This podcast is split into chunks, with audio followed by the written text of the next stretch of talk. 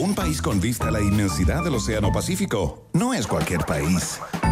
Un país con una cordillera majestuosa que lo cruza de punta a cabo no es cualquier país. Un país que potencia al máximo sus talentos no es cualquier país. Un país con una flora y fauna política de exportación no es cualquier país. Es, es un país generoso. Con el sello Rock and Pop. A partir de ahora, Iván Guerrero, Verne Núñez y tú se lanzan a la reconquista de un país generoso. Solo por la 94.1 Rock and Pop y rockandpop.cl. Música 24-7.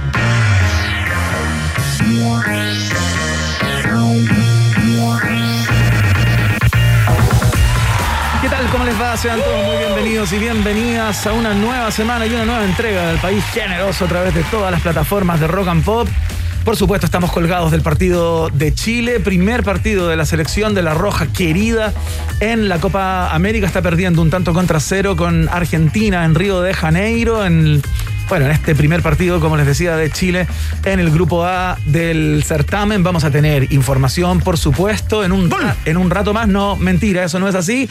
Usted que va en el auto y no está con las, con las radios que transmiten el fútbol, fue una falsa alarma de Verne Núñez para meterle más pelos a esta sopa. Eh, vamos a estar comentando todo esto. Grace Lascano, la periodista deportiva, va a estar acá en unos minutos más para dar cuenta de todo lo que fue el partido. Justo cuando termine el partido vamos a conversar con ella. Todavía quedan 44 minutos de juego. Tuvimos elecciones el fin de semana, por supuesto, gobernadores regionales, una elección de infarto en que Claudio Orrego finalmente lo pudo dar vuelta, una elección que a medida que iban entrando los primeros cómputos se le ponía cuesta arriba y finalmente eh, se convirtió en el nuevo gobernador de la región metropolitana con una participación tremendamente baja, el 19,6%, lo que hace eh, reflotar la discusión sobre el voto obligatorio en Chile. La centroizquierda respira aliviado luego que consiguiera meter una cantidad eh, de representantes bastante importante en varias regiones de nuestro país. Será tema de conversación también en el día de hoy, pero quiero presentar a quien fue a votar muy temprano por la mañana, se puso la, la dominguera, salió con su lápiz Vic azul que ya había usado eh, para otras cosas la noche anterior, pero bueno, no vamos a entrar en esa estupidez. Quiero saludar con un abrazo muy profundo y muy grande, importantísimo a mi compañero de cada día que está viviendo el fútbol y está con el alma en un hilo. Ojo con el infarto. Verne Núñez, ¿qué tal? Qué fuerte, Iván Guerrero. ¿Cómo está el pueblo de un país generoso? Las ratitas, los roedores y roedoras que nos escuchan. Eh, Iván Guerrero en este eh, lunes 14 de junio, el día después de la batalla de Santiago. No digan que la prensa exageramos, ¿ah? porque fue una batalla la de ayer, ¿no? ni el opio del pueblo ¿ah? nos, nos permite olvidar las emociones que se vieron ayer Iván Guerrero, eh, eh, porque los primeros cómputos iba ganando eh, Karina Oliva, iba ganando un vuelito, ¿no? Con cierta distancia. Sí, no se preveía, yo creo que nadie pudo prever, ¿no? De que se venía con una vuelta, como que lo daba vuelta, Orrego finalmente lo logra Iván Guerrero y la gente se está, los expertos, se están tratando de poner de acuerdo en quiénes fueron los grandes ganadores y quiénes fueron los grandes perdedores eh, de la elección de ayer. Eh, Iván Guerrero, un gran ganador de ayer. A ver, un ganador de ayer, bueno, Claudio Rego. Claudio Rego, ya, otro, otro.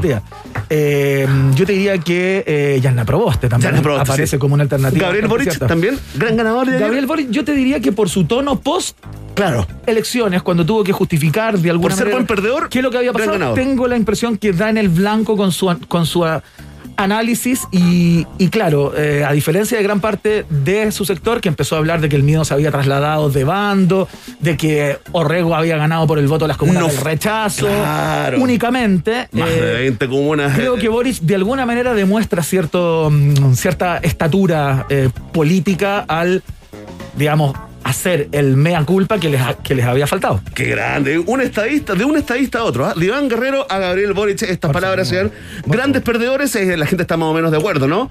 Eh, por supuesto, Karina Oliva.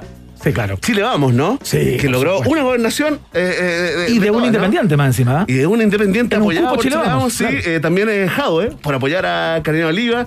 Yo creo que todos los nietites también, ¿no? Entran en la lista de grandes perdedores. Bueno, si usted tiene dudas, quédese con nosotros porque conversaremos con el número uno, el number one, el Avenger de la política chilena. ¿Con quién estaremos en unos minutos, Iván Guerrero? Marco Moreno, por supuesto, director de la Escuela de Gobierno y Comunicaciones de la Universidad Central, nos va a estar dando eh, pistas con respecto a cómo eh, de alguna manera se modela o se remodela el escenario presidencial luego de estas eh, elecciones, Verne Núñez. eh, Mucha gente de izquierda eh, eh, anunciando su que había cambiado de decisión, anunciando su voto para Boric en las primarias, ¿ah? sí, claro, también hubo muchas personas a través de Twitter. Hay que ver qué pasa cuando Sí, lleguen sí. ahí a la Cámara Secreta, pero, pero general claro, no, no calza mucho la realidad de Twitter con la realidad del mundo real. ¿ah? no calzara. Es Suele real no la realidad, nos preguntamos acá y es la pregunta del día. No, no, no, no, no, esa no es. Tranquilo, tranquilo, ya viene la pregunta del día, está fresquita, por supuesto, viene desde el matinal del Minsal, no te puedo dar otra pista, Iván Guerrero, conversaremos con Grace Lascano, con Marco Moreno, pero también, también eh, conversaremos con un miembro muy activo del Colegio Médico, eh, Iván Guerrero, participativo, muy eh, hiperactivo en redes sociales, Iván, a propósito ¿ah? de esta nueva propuesta que presenta el Colegio Médico el día de hoy públicamente para dar un giro, un giro radical en la gestión de la pandemia. ¿Con quién estaremos, Guerrero Mena? José Miguel Bernucci, secretario del Colegio Médico, quien se ha trenzado eh, en, en ciertas discusiones y disputas. eh, digamos, no es que el ministro se haya trenzado con él, pero él sí se ha trenzado con el, con el ministro París. ¡Gol! ¡Oh, no! Casi gol de Chile, Perdón, casi gol de perdón, Chile, pero perdón. Estábamos en un tema serio. Bueno, Vamos, sí, sí, disculpen. Bueno, el caso es que presentaron este plan COVID-0, eh, que ya está siendo tremendamente polémico a propósito de una de las patas o de los tentáculos que tiene, que se trata de esta, mm, de esta estra- estrategia eh, por tres semanas de eh, parar toda la actividad económica El cortocircuito. El cortocircuito cortocircuito. epidemiológico. Sí, vamos a hacer una pasadita, vamos a analizar los cuatro ejes eh, de esta propuesta con el mismísimo José Miguel Bernucha acá en un país generoso. Iván Guerrero, 14 de junio, Día Mundial del Donante de Sangre. ¿ah? Mira. Eh, le mandamos un abrazo a toda la gente que puede donar. ¿ah? Atención, se está verificando en el partido. El VAR está chequeando un posible penal a favor de Chile. ¿A quién? A Arturo Vidal. Ahí está el COVID positivo. ¿ah? Sí, tal cual. Está en el suelo todavía tomándose el muslo. O ¿qué uno- tiene un muslo en el tatuaje. ¿ah? Tiene un muslo en el tatuaje, se Tendría un muslo en confirma. el tatuaje Arturo Vidal. Confirmado, ya les vamos a dar eh, la información a toda la gente que está muy interesada en el partido, no lo está viendo, y también a la gente que está totalmente desinteresada en Guerreros, el Día Mundial de las Tortugas Marinas, el Día Internacional del Niño Africano y es el Día Mundial de los Vegetales Frescos. ¿ah? Mira, qué cosa más buena. Así que a comer lechuguita el día de hoy. Mira, mira toda la gente, todos los cracks que están de cumpleaños el día de hoy. A ver. Boy George. Qué tremendo, Boy George. ¿Cómo no Este- lo vamos a agasajar con una canción en el programa de hoy? De Deberíamos poner maneras. algo de Boy George. ¿eh? De todas maneras. Se me ocurre espontáneamente. Sé que no está en pauta. esa- me gusta esa de la película, esa. Do you really No, esa no es la de la película. La de la película esa, la película es eh, Ah, Crying Games. Crying Games. Crying Games. Ahí está. Di con, di con la letra. Ahí está, mira. ¿Saben? Oye, ¿saben dan ganas- como de bailar en un ¿Saben caño. Una cosa esta como inconsciente. ¿Quiénes son los creadores de esta canción que interpreta Boy George y que cantan incluso en algún momento? Los Beatles. No, Pet Shop Boys, ¿cómo van a ser los Beatles? Tremendo, Iván Guerrero, gran trivia.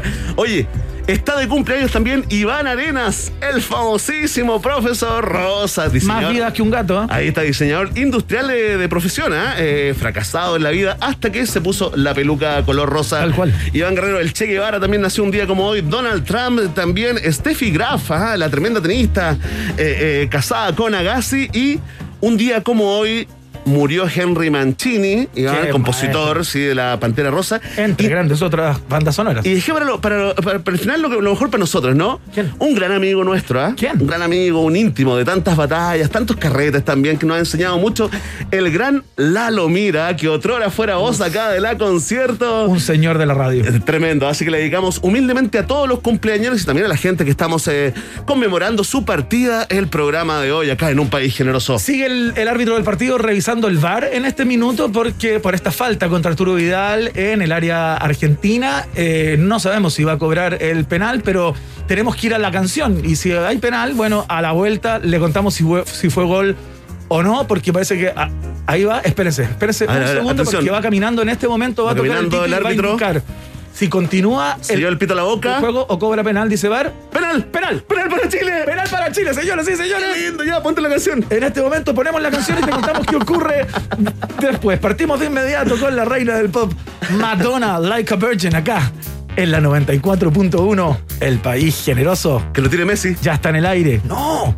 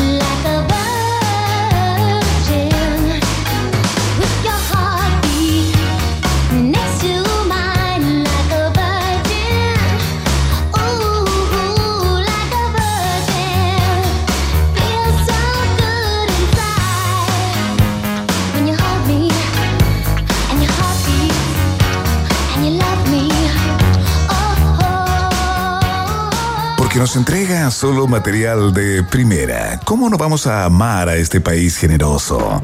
Iván Guerrero y Berna Núñez están en la 94.1. Rock and Pop. Música 24-7.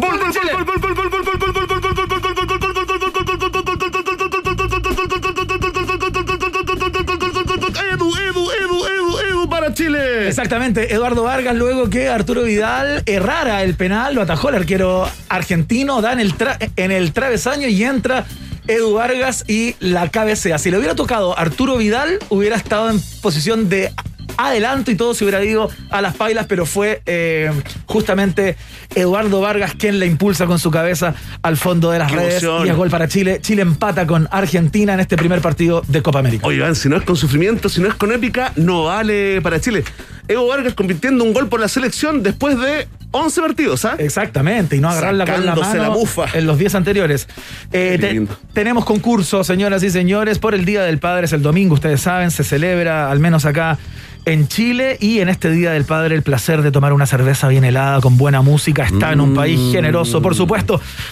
Par- Participa durante esta semana completa por un pack de cervezas artesanales indomable que tiene unos sabores intensísimos y distintas variedades de cerveza. Muy rica, Iván. ¿Y cómo se puede participar? ¿Cómo nos podemos ganar este, este premio tan lindo, tan grande, tan simple? Exactamente, escuchas el programa todos los días, por cierto, y respondes a la trivia musical en nuestro Instagram. Ahí tienes que seguir por por supuesto, a Rock and Pop Chile y Vive Indomable con el arroba antes, ¿no? Y en la foto del programa, donde se anuncia que ya estamos en el aire, deja tu respuesta a la trivia. Más fácil, imposible. Ya te voy a explicar cómo se participa. De hecho, vamos a hacer la prueba de inmediato.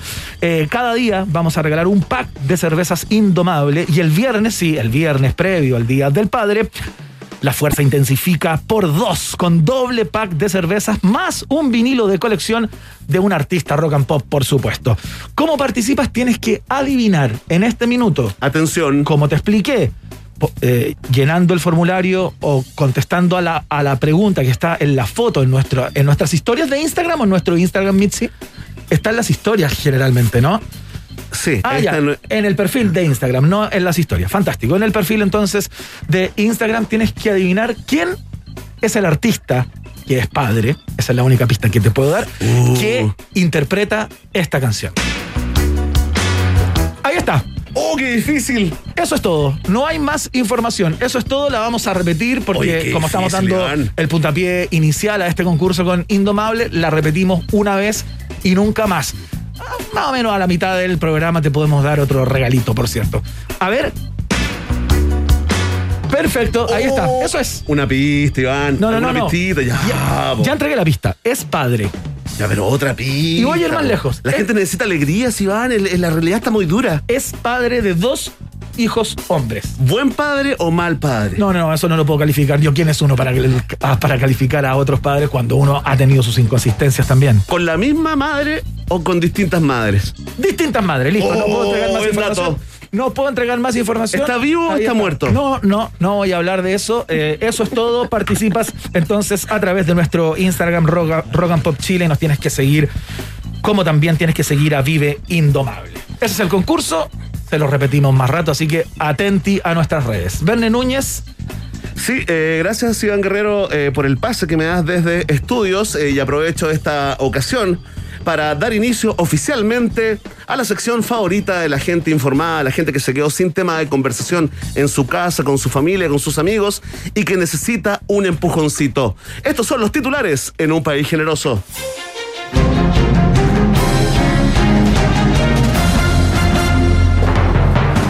Orrego triunfa en la gobernación metropolitana por 5 puntos sobre Oliva. Con una participación de un 19,6%, solo habrá un gobernador de la centro derecha en Chile. La centro izquierda barre en elecciones regionales. Siempre supimos que no iba a ser nada fácil, dijo la candidata del Frente Amplio al conocer su derrota. Orrego, en tanto, aún espera el camión de reciclaje en la sede de la democracia cristiana para que se lleve la tonelada de pañales desechables que utilizaron ayer entre las 6 y las 7 y media de la tarde. El nuevo gobernador niega haber ganado con los votos de las comunas del rechazo y califica como una coincidencia que Vitacura y Las Condes ya tengan dos líneas de, de, de crédito preaprobadas para que hagan el proyecto que quieran y cuando quieran sin consultarle a nadie. La reina y Colina acusan discriminación. Ah, chan, chan, chan, chan, son los coletazos de la batalla de Santiago. Iván Guerrero, ¿sabes qué? Yo me equivoco, ok. Uno de los grandes perdedores, están todos de acuerdo, yo le hago caso a los expertos, en la participación, ¿cierto? Sí, claro. Ya se podía prever que iba a ser fa- eh, baja, pero fue históricamente baja. Claro, porque es un cargo de segundo orden. Y en la segunda vuelta Las personas también. tampoco entienden muy bien de qué se trata el cargo. Había un desconocimiento ahí y había poco interés. Ya, ok. Eres segunda vuelta, ¿cierto? Entonces tú tomas la decisión si vas a votar o no libremente, porque todavía no es eh, obligatorio el voto. Claro. Ahora, yo tengo aquí anotado, Iván Guerrero, casi 5.100 votos en blanco. Y creo que me ayudas a comprender cuál es la motivación detrás de una persona que en segunda vuelta para la elección de gobernadores decide levantarse, ir a votar, pero votar en blanco. No lo entiendo. Yo tampoco lo entiendo, Iván Guerrero. Necesito ayuda, por favor. Se me sale el cerebro. Sí, claro, es Tratando- imposible. El candidato demócrata cristiano tuvo que salir a explicar y estuvo explicando hasta altas horas de la, de la noche, Verne, que él había ganado justamente porque las personas le habían entregado su confianza y que todos, incluso las personas de las comunas llamadas del re- re- rechazo, Las Condes, Vitacura, Lobarnechea, Colina, que también se sumó. De alguna manera y le dio una votación importante al, can- al candidato, habían votado libremente y no es que sea... Ganaron 20 de las 52 comunas, Iván. Exactamente. Orrego, En, Sí. el, en el resto ganó la candidata del Frente Amplio, eh, lo que es una buena votación también. O sea, también eh, fue una dura rival para Sí, Claudio Rego, no, tomando pero- en cuenta el expertise del candidato, Totalmente. la historia como intendente, como alcalde, Habían etcétera. brechas, habían unas brechas muy notorias, muy evidentes también entre los dos Sí, candidatos. claro, y, sí. y si uno se pone como viendo el vaso eh, medio lleno, en ambos casos, eh, yo diría buenas campañas, se pusieron duras al final eh, y pagó de alguna forma eh, ciertos costos con una campaña más agresiva. Eh, Karina Oliva, al parecer, logró unir a la antigua concertación con la derecha y ahí está Orrego, primer gobernador democráticamente elegido en Chile. Y ya debieran pasar las horas simplemente, debiera ser una cosa de, de tiempo, digamos, para que la presidenta del Senado diga, ok, voy, tomando en cuenta que eh, Claudio Orrego, de mi mismo partido, eh, con una Paula Narváez que no despega en, la- en- en las encuestas, Sol sea de como invierno, ¿ah? Sol la de invierno. alternativa frente a un Jaude que también se ve algo da- damnificado eh, luego de est- esta pasada, claro. Oye, sí, y viste la encuesta CAEM que nosotros, la verdad, eh, eh, la- la consideramos eh, mucho. Hoy día apareció ganando Proboste, ¿ah? Pero triple empate de nuevo.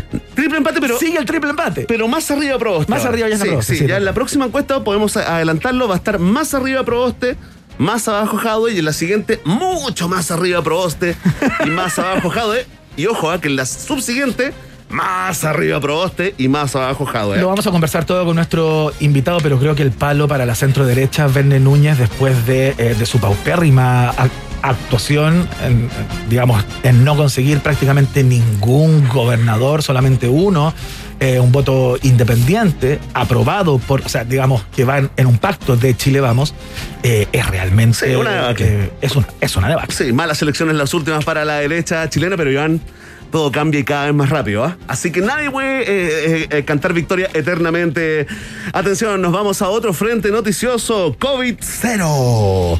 Isque Asiches presentó la estrategia sociosanitaria del Colegio Médico para eliminar la pandemia.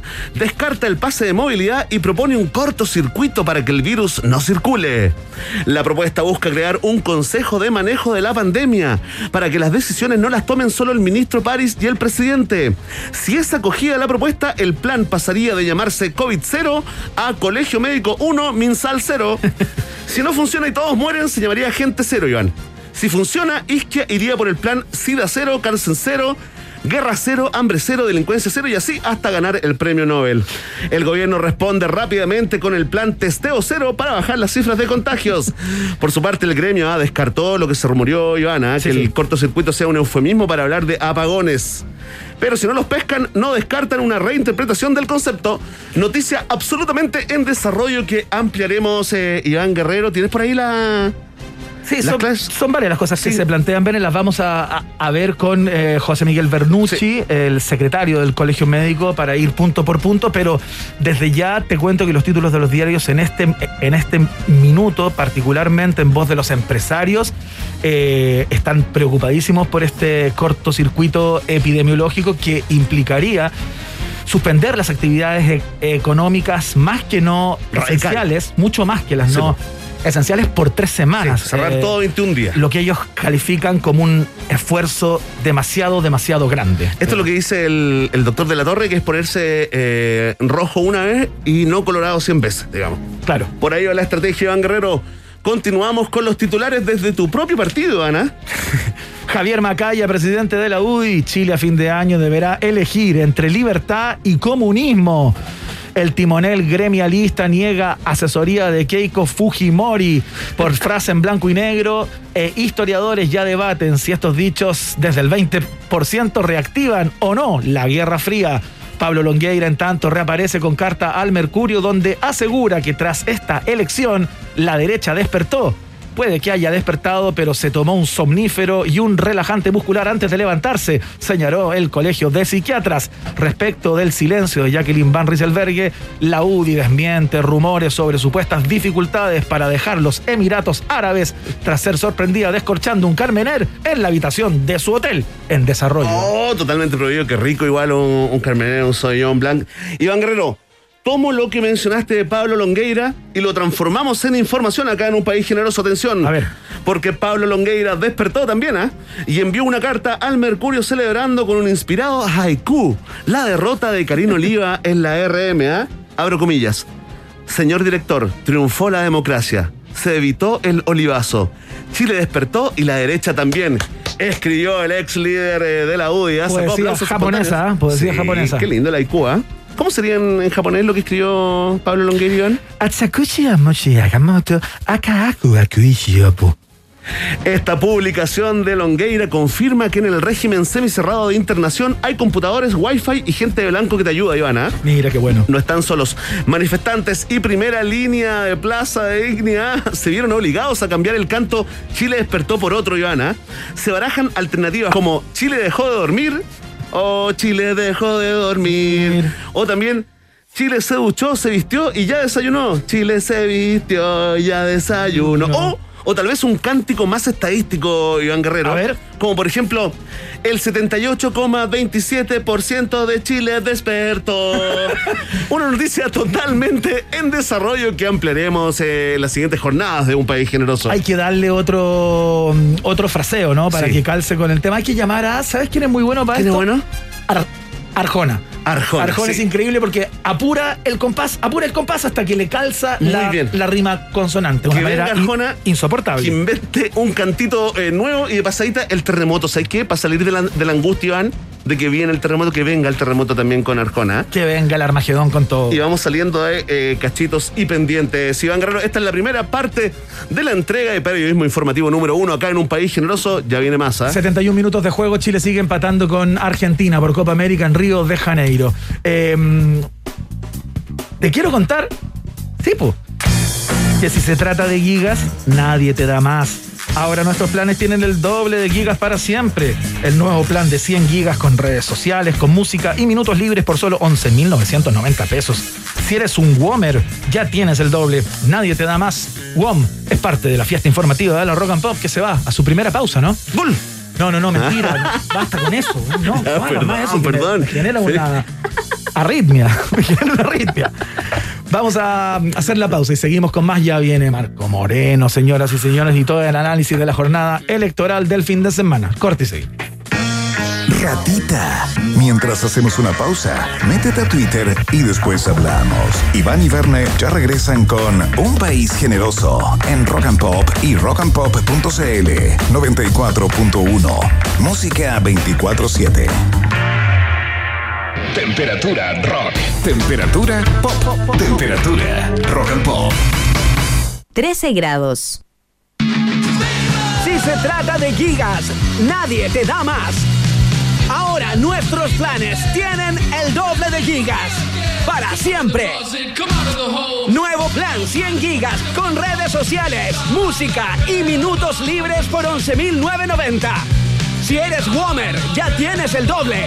Pórtate al 600 200 1000 o en WOM.cl. Nadie te da más. WOM. Bases y condiciones en on.cl. Oye, tremenda tu colección de vinilos. Sí, ¿qué queréis que te diga, po, ¿Y tu tornamesa? Increíble. Es verdad, po, ¿qué queréis que te diga? Sí. ¿Cómo suenan, oye? O sea, ¿qué queréis que te diga? Ya para, dame el dato. Eso quiero que me digáis. ¿eh? Todo en musicland.cl. Entra en musicland.cl. Te esperamos con más de 5.000 títulos en vinilos, gran variedad de accesorios para tu tornamesa, equipos de audio y video, audífonos, equipamiento para grabación y streaming. Musicland.cl, un manjar audiovisual. Iván Núñez y Berna Guerrero. Perdón.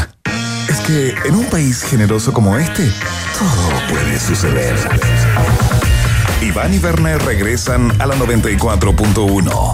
Rock and Pop. Música 24-7.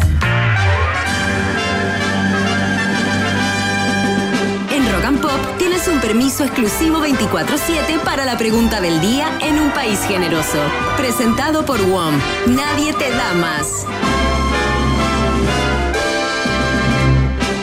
Atención, atención, un pueblo de un país generoso con tertulios, con tertulias y sobre todo muy especialmente a los contertulios eh, que nos escuchan. Ya viene, llegó el momento de esta prestigiosa encuesta llamada La Pregunta del Día en un país generoso.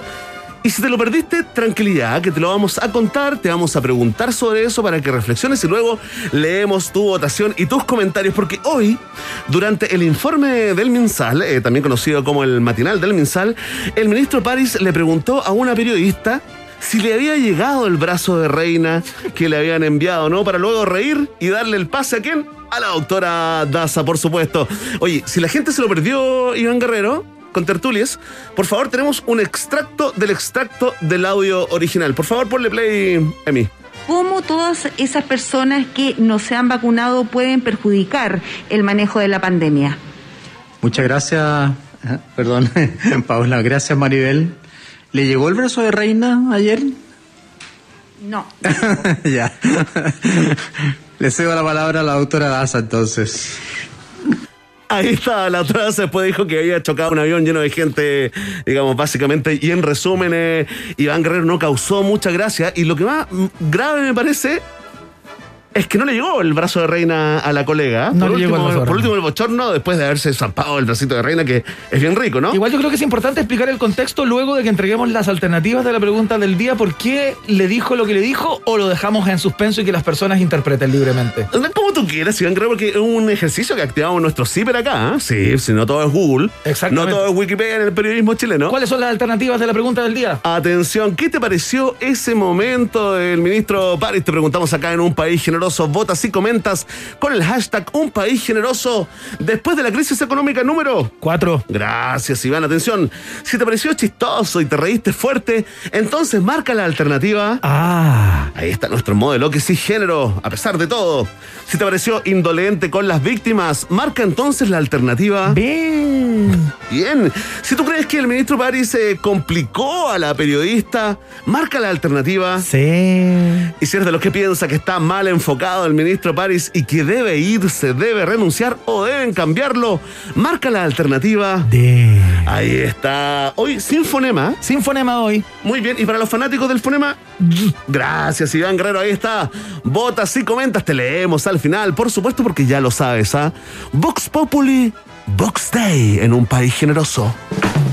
Muy bien, al final del programa les contamos eh, cuál es la historia detrás de este comentario del ministro París, algo desconectado, ¿no? Tomando en cuenta la gravedad de la pandemia. Desde mi perspectiva, no quiero eh, dirigir las respuestas de nuestros conspicuos ratitas, roedores. Ya, pero, ¿qué pasó? Cuéntale al tiro nomás. ¿Qué pasó? ¿Por qué le hice esa pregunta? Es que entiendo ¿Qué que el día de las elecciones, el domingo, eh, en un despacho, eh, esta periodista. Estaba la colega, la estaba colega. la colega, y alguien le hizo este chiste o le dijo el tema del brazo de reina, ¿no? Ya, como- Entonces, al parecer, el ministro París estaba viendo ese, ese, ese canal, entiendo que es Mega, eh, justo cuando ocurrió esto. Entonces, Una broma, una cosa así, una broma, interna, ¿ya? Una cosa, una, una interna de la transmisión de varias horas que son estas siempre de las elecciones, ¿no? Entonces, el ministro se quedó con esa información y sin entregar ningún tipo de contexto, sin contar la historia, nada, Claro. con No se aguantó. 6.234 contagios y 97 personas que perdieron la vida víctimas del COVID, eh, el ministro lanza aquello. Sí. Eh, generando de alguna manera, creo yo, la incomodidad en la colega eh, y la confusión en todo el mundo eh, que estaba viendo eso. Sí, Como- sí. Ese es el contexto. Totalmente, este tema es un trending topic que está subiendo acá eh, en Chile y esperamos que en el mundo también. eh, Iván Guerrero, ya viene Marco Moreno, ah, nuestro Avenger de la política. Antes, vamos a escuchar una linda canción. Exactamente, escuchamos a Janis Joplin con este clasicazo ya a estas alturas. Piece of My Heart se llama esto.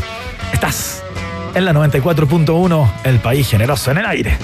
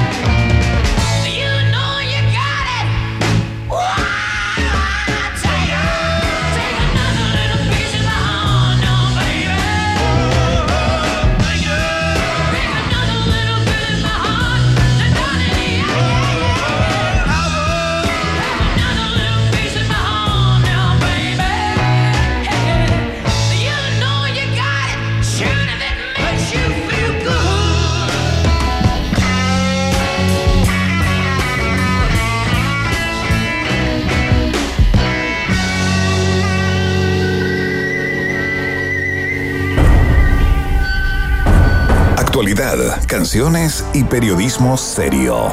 Muy serio. Iván, Verne y tú están en un país generoso con el sello Rock and Pop.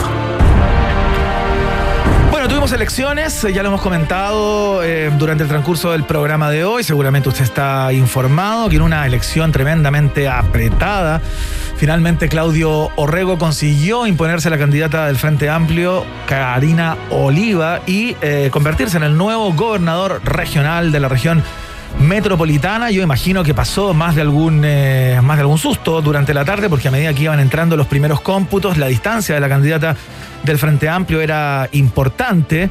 Eh, y bueno, finalmente, a última hora, cuando ingresan eh, los conteos de las comunas del sector alto de la capital, se podría decir, eh, la cosa se empieza a dar vuelta y finalmente lo consigue con una participación tremendamente baja, solamente un 19,6% del padrón participó a nivel país de esta elección, que fue de alguna manera un renacimiento para la centroizquierda y un golpe más, un golpe artero más para eh, la derecha chilena. Queremos conversar acerca de los ganadores, los perdedores, eh, la percepción, qué es lo que deja esta elección llamada simbólica desde muchas perspectivas en nuestro país. Ya estábamos con eh, el eh, director de la Escuela de Go- Gobierno y Comunicaciones de la Universidad Central, Marco Moreno en el aire, nuestro Avenger de la política. Marco, ¿qué tal? Muy buenas tardes.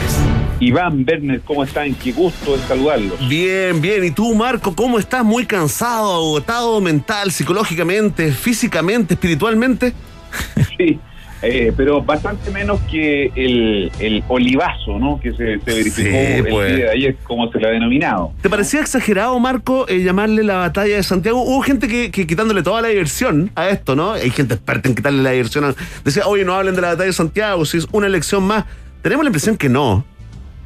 No, claro, eh, había, había mucha expectativa con, con, con el resultado de esta elección, especialmente porque iba a definir la hegemonía entre los dos polos que hay hoy día en la oposición, ¿no? Si la centroizquierda o la izquierda representada por el Partido Comunista y el Frente Amplio iban a tener una, un mayor peso, ¿no es cierto?, en, en, en el poderío, a lo menos, de los gobernadores regionales. Hoy día el presidente Sebastián Piñera se despertó muy temprano y se encontró con que de las 16 regiones, 15, ¿no es cierto?, estaban en manos de la oposición, ¿no? Y de esas 15, 9 o 10, dependiendo cómo las, las contemos, ¿no es cierto?, eran de la nueva, de la ex nueva mayoría, unidad constituyente, como le queramos llamar a ese conglomerado de partidos, ¿no? Por eso que, que era importante eh, eh, lo que pasara, a pesar de que, y ustedes lo han dicho muy claramente a los auditores, todo esto se consiguió con dos millones y medio de personas que fueron a votar, ¿no? Un número bastante menguado eh, y que habla, ¿no es cierto?, de un problema que está teniendo nuestro sistema político de un abstencionismo estructural, ¿no?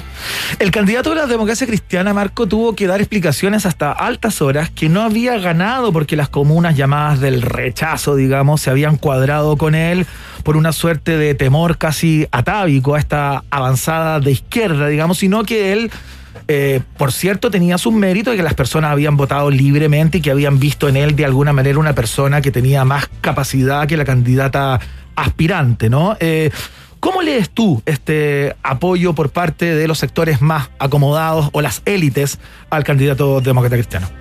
Sí, hay que, hay que precisarle a nuestros auditores que eh, eh, los electores que no habían votado ni por Karina Oliva ni por Claudio Orrego estaban llamados a dirimir eh, la contienda el día de ayer, ¿no? Ajá. Eso es por definición una segunda vuelta, ¿no? Claro. L- los franceses dicen que en la primera vuelta se vota con el corazón y en la segunda se vota con la razón. Sí, y es bien certero, ¿ah? Y, y, claro, yo creo que algo de eso hay. De alguna forma, creo que hay algunos elementos que nos están hablando de eso. Justamente, eh, finalmente, Claudio Rego sí consiguió un número importante de votos en ese famoso distrito 11, ¿no? Eh, eh, eh, La Barnechea, Las Condes, eh, Vitacura, La Reina, eh, Peñalolén, ¿no? Y por lo tanto, efectivamente creció ahí, pero también en honor a la verdad creció en otras regiones. Siempre yo eh, eh, he tratado de, de mirar esto con el caso de Ñuñoa, ¿no? Ñuñoa es una comuna de clase media. En la primera vuelta Karina Oliva había ganado en Ñuñoa, Claro. ¿no?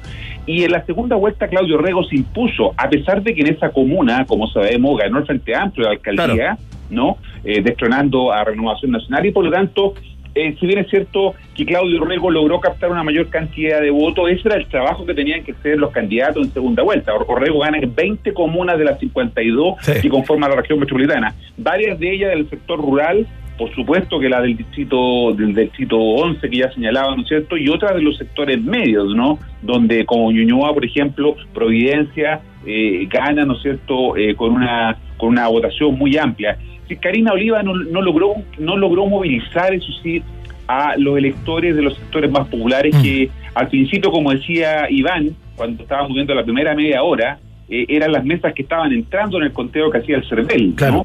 Y por eso nos sorprendió un poco la tendencia que se comenzaba a vislumbrar Mm. en donde Karina Oliva, Karina Oliva se imponía a, a- a Claudio Rego, ¿no? Pero eso se esfumó rápidamente, a la media hora o la hora después ya eso se estaba revirtiendo porque empezaron a entrar las otras comunas que mostraron que Orrego de todas maneras había sido un candidato más solvente, no solo desde el punto de vista electoral. ¿no? De ser más eficiente, una maquinaria que funcionó Sí, mejor. sí, tiene que una- también una mejor campaña. de- Perdona Marco, una mejor campaña, pero también eh, hay que darle un, un valor, un espacio a los que ve- ve- ven todavía, ¿no? Que se viene ese tsunami rojo de izquierda. Y eso, eso también Sí. es real, por más que queramos sacarlo de la discusión. No, to- totalmente. Y, y- iba justamente a eso, Werner, porque lo Ajá. que iba a señalar es que efectivamente Orrego fue solvente, como decía, eh, en los debates se impuso claramente a Karina Oliva, ¿no? Eh, y eso es, es un, es un elemento que no podemos obviar. Pero el error justamente, creo yo, más importante de Karina Oliva, más que, más que Orrego haya sacado votos, ¿no es cierto?, donde lo sacó, Sí. es, es el diseño de su campaña que, que estuvo muy presidencializada y ahí está lo que tú dices, porque de alguna manera lo que lo que generó Karina Oliva al presidencializar su campaña, al aparecer tantas veces con Jadwe, por ejemplo, no fue generar un sentimiento anti o contra, ¿no es cierto?, que moviliza, ¿no? El miedo es una emoción, Claro. es una emoción que mueve, ¿no? Eh, entonces el miedo llevó a gente a votar probablemente no porque le gustara mucho Rego, pero no querían, ¿no es cierto?, ni de cerca que apareciera Un eh, voto eh, anti. la figura de Jadwe. Un antivoto. Oye, tengo la, acá, la lista porque te escuché en la mañana, Marco, en, en otro medio amigo, ¿ah? no enemigo. Tengo acá la lista, entonces anoté ya. Grandes perdedores, digamos, la derecha, si le vamos, la participación, ¿cierto? La, la Oliva, por supuesto, los nietitos tal vez, y Jadwe, ¿no? Pero se puede mencionar entre los grandes ganadores, eh, Marco, eh, la figura de Yana Proboste, ¿se puede mencionar como grandes ganadores de esta elección a la democracia cristiana? Sí, simbólicamente, ¿ah? porque, ojo, hay que tener cuidado porque en esta elección, como decía, eh, eh, los que votaron fueron dos millones y medio de personas, ¿no? Sí. Bastante menos que los seis y medio millones que votaron hace un mes atrás, ¿no? Eh, por lo tanto, claro, ganó la democracia cristiana, eh, la, la- la sacamos de la UTI y la pusimos en la UCI, ¿no? Eh, de alguna manera el respirador está funcionando bien, está, pero efectivamente no sabemos si esto es suficiente como para poder decir que los partidos tradicionales, entre ellos la democracia cristiana, han tenido una recuperación. La DC tendrá que tendrá que ver cómo resuelve las diferencias que tuvo con el Partido Socialista, que terminaron, ¿no es cierto?, en aquel, en aquel en aquel incidente lamentable que no les permitió inscribir una candidatura para las primarias que van a ser el 18 eh, de, de julio. De hecho, eh, este sector que ganó, la centroizquierda que ganó, va a tener que ver las primarias por televisión, ¿no? Porque no, no va a participar justamente de ese proceso, Claro. ¿no? Claro, tal de cual. los debates, no, el- los debates van a ser en, en los candidatos al oficialismo y el otro debate va a ser entre Jadwe y, y, y- Boric. pero pero efectivamente no va a estar la, la eh, unidad constituyente que tuvo un buen desempeño electoral pero que como, como ustedes decían efectivamente quizás todavía no es suficiente y yo diría que este resultado no es predictor de nada, ¿no es cierto?, de lo que pueda pasar más adelante. Marco, eh, se ha hablado mucho también y me gustaría saber tu, percepción respecto a la figura y a la estatura eh, que toma la carta de Gabriel Boric. A propósito de que es una de las pocas personas en su sector que, eh, más allá de los eslóganes que le criticaba Claudio Orrego a cada rato a todos los partidarios de, de la candidata del Frente Amplio y a la candidata misma, fue uno de los pocos que asumió de alguna manera con cierta hidalguía y con cierta altura, dando cuenta de las inconsistencias que había tenido quizás el sector, eh, esa, esa pérdida, ¿no? Eh, la figura de Boric de alguna manera crece eh, porque hay algunos que han comparado esta performance con su actuación para el, em, para el 15N, ¿no? Para, para este acuerdo por la paz y la nueva constitución. ¿Cuál es tu perspectiva respecto de eso? Sí, yo creo que efectivamente eh, cuando uno compara a Boric y, y, y, y es, ya eso es lo que tiene que apostar ahora Boric, ¿no? Cómo se diferencia, cómo marca, ¿no es cierto?, un punto de, de, de distancia de Jadwe justamente para no cargar con esa pesada mochila que generó eh, el anti, ¿no es cierto?, el contra, eh, con, la contravotación que hubo respecto de la presencia de Jadwe, ¿no? Y por eso que eh, Boris está apostando a salir con un discurso mucho más político, ¿no? Eh, y que genere confianza. La gente también busca en los liderazgos estas confianza. Jadwe, ¿no es cierto?, está teniendo, está teniendo dificultades para generar confianza. Un día dice que le va a pedir un estatuto de garantía, ¿no es cierto?, a los militares y a la democracia cristiana, al otro día lo retira y se retracta. Eso un poco genera cierta incertidumbre en los electores y por eso que eh, eh, Boric, que es mucho más político en ese sentido, eh, entiende que para ganar una elección también necesita llegar al electorado del centro. A eso está apostando y vamos a ver a partir del 18, que empiezan que empiezan eh, el tiempo oficial, ¿no es cierto?, para la campaña de primarias, para la- eh, las presidenciales, el, el 18 de junio, ¿no? Vamos a ver, eso sí, una reñida disputa entre ellos dos. ¿ah? Yo creo que eh, puede llegar la sangre al río, ¿no? En, en- en- en- en esto, en este caso, claro, porque... Sí, se puso entretenida la cosa ahí, ¿eh? Claro, porque alguno de los, uno de los dos tiene que ganar. Los dos no van a pasar a la, a la presidencial y por lo tanto aquí Boris se va a jugar todas sus cartas, pero también Jaude, ¿no? Y en ese sentido, eh, también Jaude hizo ayer un reconocimiento, ustedes lo escucharon cuando dijo que no basta eh, con las protestas en la calle, también hay que participar, refiriéndose, ¿no es cierto?, a la necesidad de votar. Entonces, yo creo que vamos a ver ahí un- un- una, una disputa quizás más interesante que la que vamos a ver en la derecha, donde pareciera ser que está un poco la cosa más o menos jugada, ¿no? A favor de Lavín, pero con pronóstico reservado respecto de que Lavín eventualmente sea el candidato de ese mundo pueda pasar una segunda vuelta. Yo creo que podríamos tener una segunda vuelta tranquilamente entre Jado y Boric, no sabemos cuál de los dos, y un o alguien del, del mundo de la centro izquierda.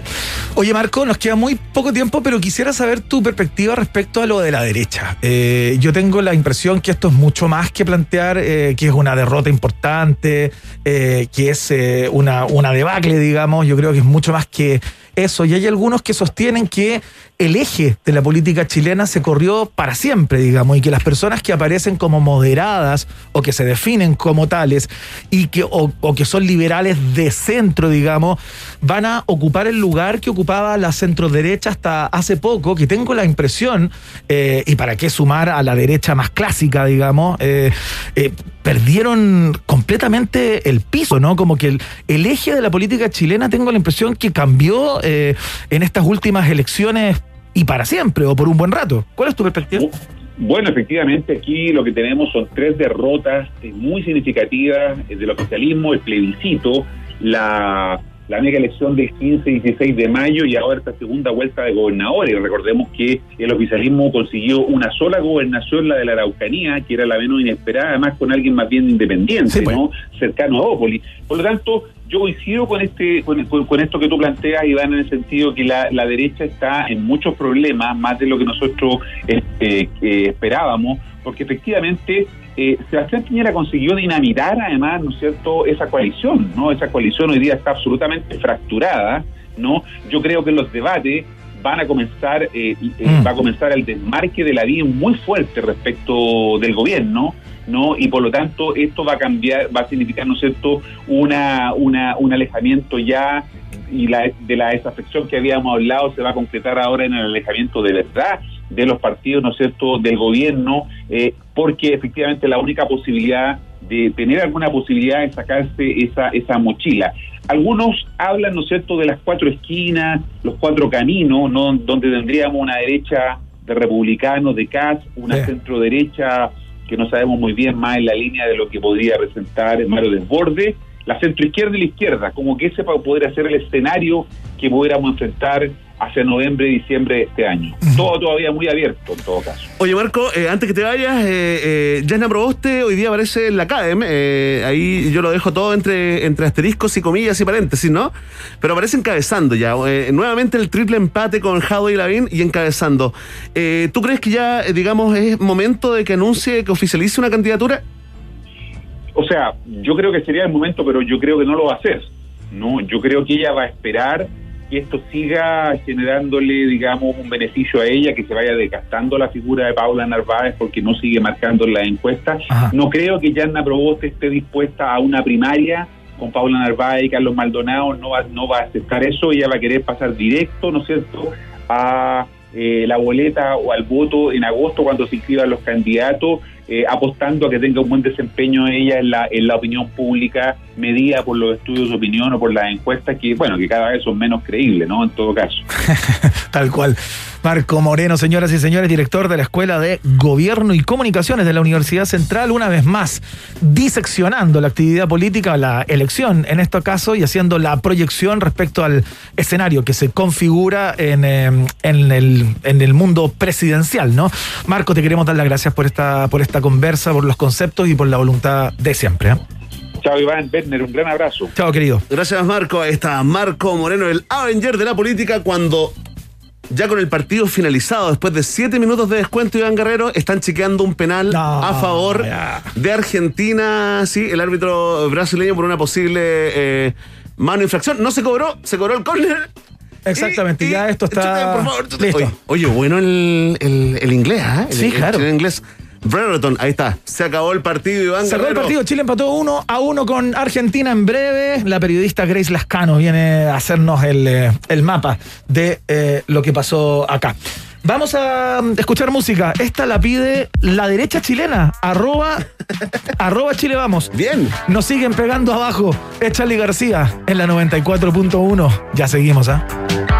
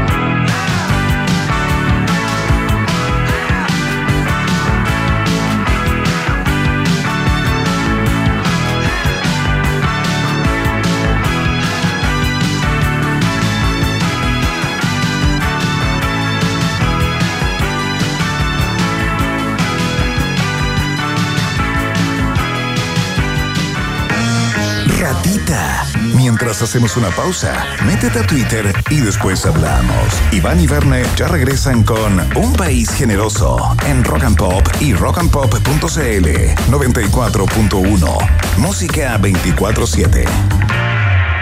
Rock pop, rock pop, rock pop, rock pop.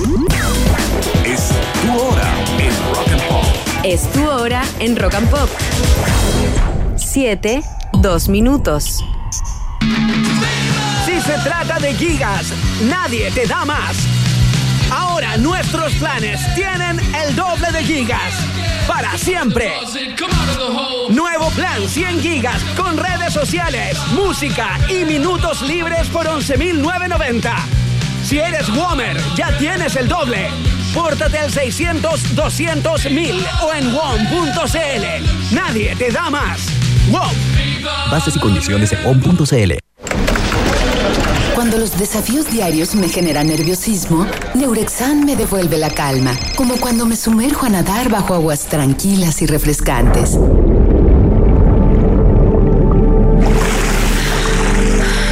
Confía en Neurexan. Su fórmula natural devuelve la calma que necesitas para enfrentar tu día y lograr un buen descanso. Neurexan, tu calma interior. Calidad alemana gel. Disponible en las principales farmacias del país. Consulte siempre con su médico. Si se trata de gigas, nadie te da más. Ahora nuestros planes tienen el doble de gigas. Para siempre. Nuevo plan 100 gigas con redes sociales, música y minutos libres por 11.990. Si eres Womer, ya tienes el doble. Pórtate al 600 200 1000 o en WOM.cl. Nadie te da más. WOM. Bases y condiciones en on.cl. En Rock and Pop nos encanta celebrar la música y las tendencias. Es por eso que de lunes a viernes tenemos diferentes concursos para que puedas participar en rockandpop.cl. Esta semana no te puedes perder los tickets para ver el documental online de Lucibel Pasos, además de libros musicales, entradas para ver cine desde tu casa y la reedición de los discos La Voz de los 80 y Estadio Nacional de Los Prisioneros. Encuentra todos los concursos en rockandpop.cl. Things will happen while they can. I will wait here for my man tonight. It's easy when you're big in Japan. Are you big in Japan?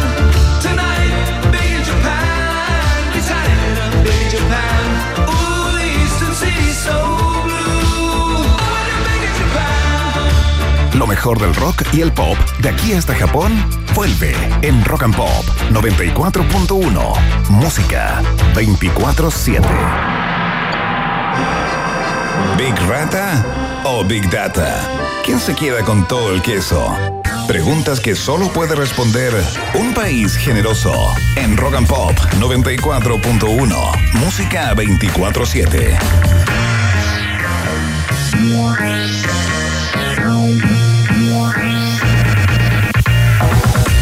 Son las 7 de la tarde con 5 minutos y te queremos recordar que durante toda la semana vamos a estar haciendo este concurso por el Día del Padre, ¿ah? en que te regalamos de lunes a jueves un pack de cervezas artesanales indomable que tienen intensos sabores y distintos tipos de cerveza. Y te digo de, lunes a jueves porque eh, el día viernes vamos a regalar un pack de cervezas indomables, pero por dos. Son dos packs más un vinilo de la colección de artistas rock and pop. Así que no te puedes perder este concurso que está realmente increíble. ¿Cómo participas? Respondes a la trivia musical en nuestra cuenta de Instagram, arroba rock and pop chile. Tienes que seguirnos, por supuesto, para participar y también seguir a Vive Indomable, que es la cerveza que va a agasajar a los padres en este día, ¿no? Eh, ¿Cómo lo haces? Tienes que adivinar, porque todos los días te vamos a poner un pequeño extracto de una canción de el padre del día, de alguna manera, porque todos estos artistas son padres también, Ben. Sí, muy bien, muy De bien. eso se trata el juego. No sabemos si deseados o no deseados, no nos metemos en tanta hondura No, tampoco. no entramos en ese tipo de cosas. ¿Quién es uno, no? Eh, pero vamos a escuchar al del día de hoy. Tú participas en nuestra en nuestro muro de Instagram, digamos, ahí donde están los posteos de nuestra radio, el que anuncia este programa, por cierto. ¿Quién es el artista que interpreta esta canción? Ahí está, perfecto. Eso es todo. Ahora caché. Eso es todo. Yo creo que se cacha en esta. A ver, a ver, tírate una, una más. A ver, una más espérate, cortita, pero a ver. ¿tú sientes que se cacha más en esta que en la que hicimos al principio? En esta, sí. Sí, sobre todo en la parte del Mira. el final. A ver, ponle, ponle. A ver. Ahí está. ¡Oh! La tengo, la A mí tengo, me la parece que tengo. está clarísima, ¿no? Me, me parece que está demasiado fácil. Está bien, no está bien. Bueno. Hay, que, hay que darle alegrías a la gente, Iván. Sí, dale alegría a mi corazón. No, no es ese artista, ¿eh? Eh, por si acaso. Muy bien, participas entonces a través de nuestra cuenta de Instagram. Ya sabes cómo hacerlo de lunes a viernes. Vamos a estar haciendo este concurso para que te lleves el pack de cerveza y el viernes te puedes llevar dos más un vinilo. Eh, Está subiendo el trending topic eh, Iván Guerrero. ¿Qué Mira, está Brereton, el, eh, el chileno, hijo de- el, el inglés, eh, hijo de chilena, ¿no? Claro. Que debutó hoy, muy bien. Está Vidal, está AstraZeneca, Copa América 2021 y en quinto lugar, ¿cuándo van con la segunda parte de los titulares en un país generoso? Ahora.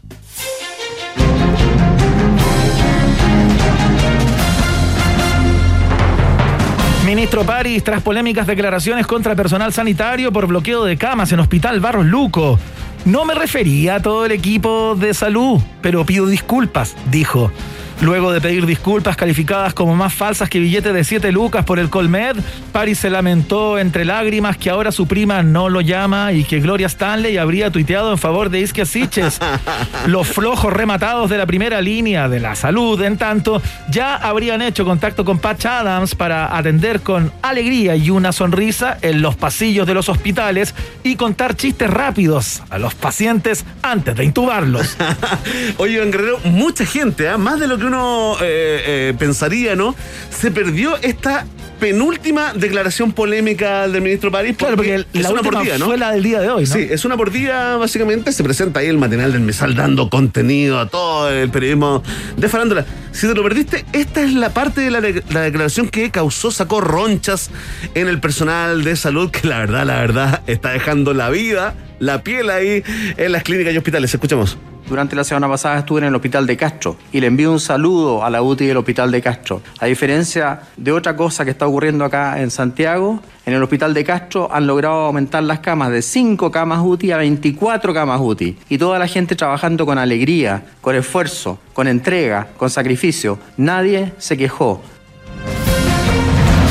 Ahí después seguía, no como otros, que es lo que más, eh, digamos, el ajicito que más pica. eh, Ah, ya está bueno, en, en un rato vamos a hablar de esto y por supuesto de la propuesta que hicieron en el día de hoy eh, el Colegio Médico para enfrentar y gestionar la, la pandemia con el secretario eh, José Miguel Bernucci, quien ha sostenido ciertas polémicas a través de Twitter con el ministro justamente y le ha hecho bromas y chistes. Aquí estamos trabajando los flojos con la cara llena de, de risa, risa. etcétera, haciendo, haciendo un poquito de sorna, ¿no? A propósito de los ironía lo tiene ahí en el columpio y hashtag se lo merece. Atención, continuamos con los titulares en un país generoso. El ex candidato a la alcaldía de Valparaíso, DJ Méndez, se suma a la lista de antivacunas VIP como Yuyunis y Cata Vallejos. Abro comillas, no me vacuno porque no sé qué están poniendo en mi cuerpo, dijo muy suelto de líder, ¿ah? como si nunca se hubiese metido nada de nada, de Doco ni Murallita, nada. nunca. Por favor. Pero sí, pues Sí, ya, sí, sí. córtenla. Sí, seamos ¿Sabes qué? Sí, yo rompo todo. Estoy a punto, rompo todo, Iván. Mira, nunca me he vacunado y no me ha pasado nada, declaró el rapero, lo que técnicamente, según expertos, no quiere decir que nunca se haya inyectado algo o que nunca le haya pasado nada, en rigor, ¿no? Los seguidores de DJ Méndez empatizan con su líder y exigen al gobierno importar vacunas, pero en polvo. Ampliaremos noticia en desarrollo. Ahí está DJ Méndez, ah, un nuevo antivacuna entonces para el, eh, Para la lista. para el paisaje. Sí, para el collage que le vamos a regalar a Miguel Bosé cuando vuelva a Chile, ¿eh? Atención con esto, que pudo haber sacado más ronchas de las que sacó, pero no sabemos cómo está esta interna.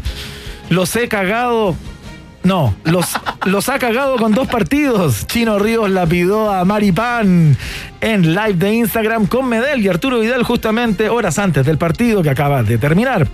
El rey Arturo habría estado tentado de contestarle que el zaguero del Mónaco era tan malo como el pulso del tipo que le aplica el, el Botox, pero se arrepintió para no seguir sumando inconvenientes. La guerra entre ambos habría empezado cuando la hija del ex número uno del mundo, ex novia de Maripán, le dijo a su padre que el defensor no era malo en todas las canchas, desatando la furia del tenista. ¡No, no! Imagínate, no. oye, no, no sabía ¿Estoy yo eso. ¿está? Estoy con el chino. No sabía yo eso, Verne Núñez, que Maripán había pololeado, había salido con Ay, la ¿te hija, que tienen una foto. Sí, pues me enteré hoy día. Sí, pues sí. sí, Me enteré sí. hoy día y entendí gran Por eso parte bueno el chiste, de- claro. Escuchemos lo que pasó porque tenemos el extracto de ese momento justamente de este live en que, en que sabes tú que eh, Arturo Vidal y, y el Pitbull no defienden a Maripán, más bien ha- hacen sorna desde las palabras desinformadas y ¿Te bárbaras desde débil? mi perspectiva de Marcelo Ríos. ¿ah? ¿Te pareció débil la, la defensa? O sea, me pareció inexistente. Escuchemos. Chinito, número uno, ¿cómo estamos? ¿Qué- ¿Por qué tanto huevo? No, porque estamos más aburridos que la chucha, weón. ¡No, no se nota! Salgan a huear como se hacía antes, pues.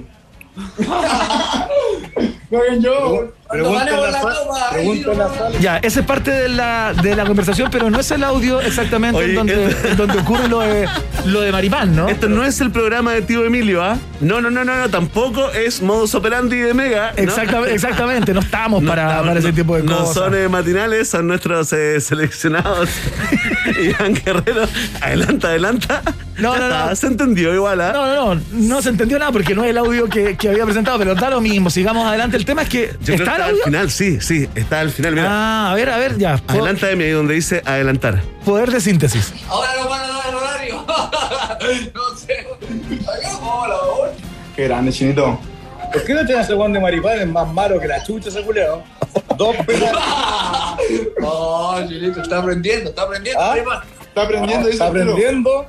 ¿Y qué tiene que aprender, weón? Hay que bancarlo, Dios mío. No, weón. Ha cagado do- dos partidos. Después te, queda- te quedan afuera por culpa del culeado. Ahí, Ahí está, está, tres referentes, ¿ah? Todo muy distinguido, ¿ah? todo muy elegante. eh, Tres la- modelos para la juventud. Exactamente. Eh, sígalo usted ¿ah? para ser una persona honorable. Sí. Eh, hay otro mejor con Edo Vargas, ¿ah? Si es que digamos. Sí, sí, hay otro, porque son estos programas que está haciendo eh, Gary Medel justamente en las Sí. concentraciones que se han hecho célebres con pasos de baile y todo aquello. Bueno, Nos informa nuestra directora eh, Iván Guerrero que sí, habríamos completado la cuota de chuchadas eh, que se pueden emitir Del año, al ¿eh? aire. En el año. Del año, sí. excelente, muy Fantástico. bien. Nunca más una entonces. Seguimos con los titulares, Verne Núñez. Atención, eh, enemigo implacable y poderoso internacional. Kim Jong-un enfrenta con todo al K-pop. Es un cáncer vicioso que corrompe a los jóvenes con sus discursos, comportamientos y cortes de pelo, expresó el líder norcoreano en varias declaraciones que acá juntamos en una sola para que tenga algo de sentido. Piñera, sí, ¿qué hizo Piñera con esta declaración Iván Guerrero? Adivina. a ver. Llamó a su par por el teléfono rojo para ofrecerle una información extremadamente sofisticada, obtenida por agentes de inteligencia chilenos tras analizar la Big Data en redes sociales y que llegó a la misma conclusión, ¿eh? Acá se rieron de nosotros. No sirvió para nada, pero salió bien caro, por lo tanto debe ser bueno, señaló el mandatario a su colega de por allá. Si esto resulta en Corea del Norte, eh, nosotros acá como eh, editorial de este programa les pedimos por favor a, a Kim Jong-un que vengan por el reggaetón y también por los discos de Alberto Plaza. Es la exigencia también en las redes sociales. eh, Iván Guerrero y con esto ponemos término a la segunda parte de la entrega de Periodismo Informativo 1 acá en Un País Generoso. Excelente, los titulares entonces eh, presentados por WOM claramente. Javier Akurt eh, va a estar acá, ¿eh? Verne Núñez, en Sí, unos ya- minutos más. Oye, Javiera Kurt, eh, hubo un cambio en el equipo, ¿no? Eh, salió Grace Lascano. Claro. Y entra, Ja- entra Javiera Kurt, que es codirectora del, del documental de la Roja Femenina Históricas. Claro. Además, futbolista, ex futbolista profesional, comentarista deportiva, por supuesto, publicista de profesión. Conversará con nosotros, comentará el, el último match de la Roja masculina. Hay que hacer la diferencia. Sí, por supuesto. ¿Cuál estará más popular en estos momentos? Tenemos esa encuesta un día, ¿eh? Está linda esa encuesta. Sí, sí. A propósito de que se vienen los Juegos Olímpicos en Sí, julio pues. y agosto y Chile juega, eh, la selección chilena juega con Alemania. Mañana, ¿no? Mañana entiendo, a Sí, propósito de, de esta- de estos preparación. partidos de preparación para, para la cita ahí en Tokio. Fantástico. Vamos eh, de inmediato a escuchar música, por supuesto. Suenan los Jacksons a esta hora. Blame It on the Boogie, no, no era de Luis Miguel, era de los Jacksons y suena acá, en la 94.1.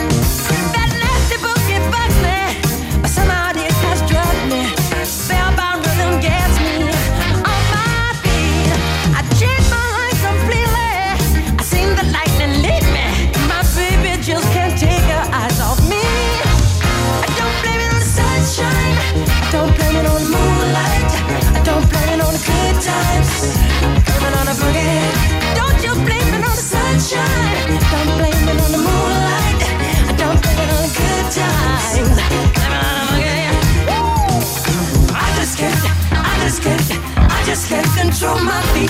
I just can't, I just can't, I just can't control my feet. I just can't, I just can't, I just can't control my feet. I just can't, I just can't, I just can't control my feet. Sunshine, I don't blame it on the moonlight. I don't blame it on the good times. I blame it on the boogie. I don't blame it on the sunshine. I don't blame it on the moonlight. I don't on the good times. I blame it on the boogie.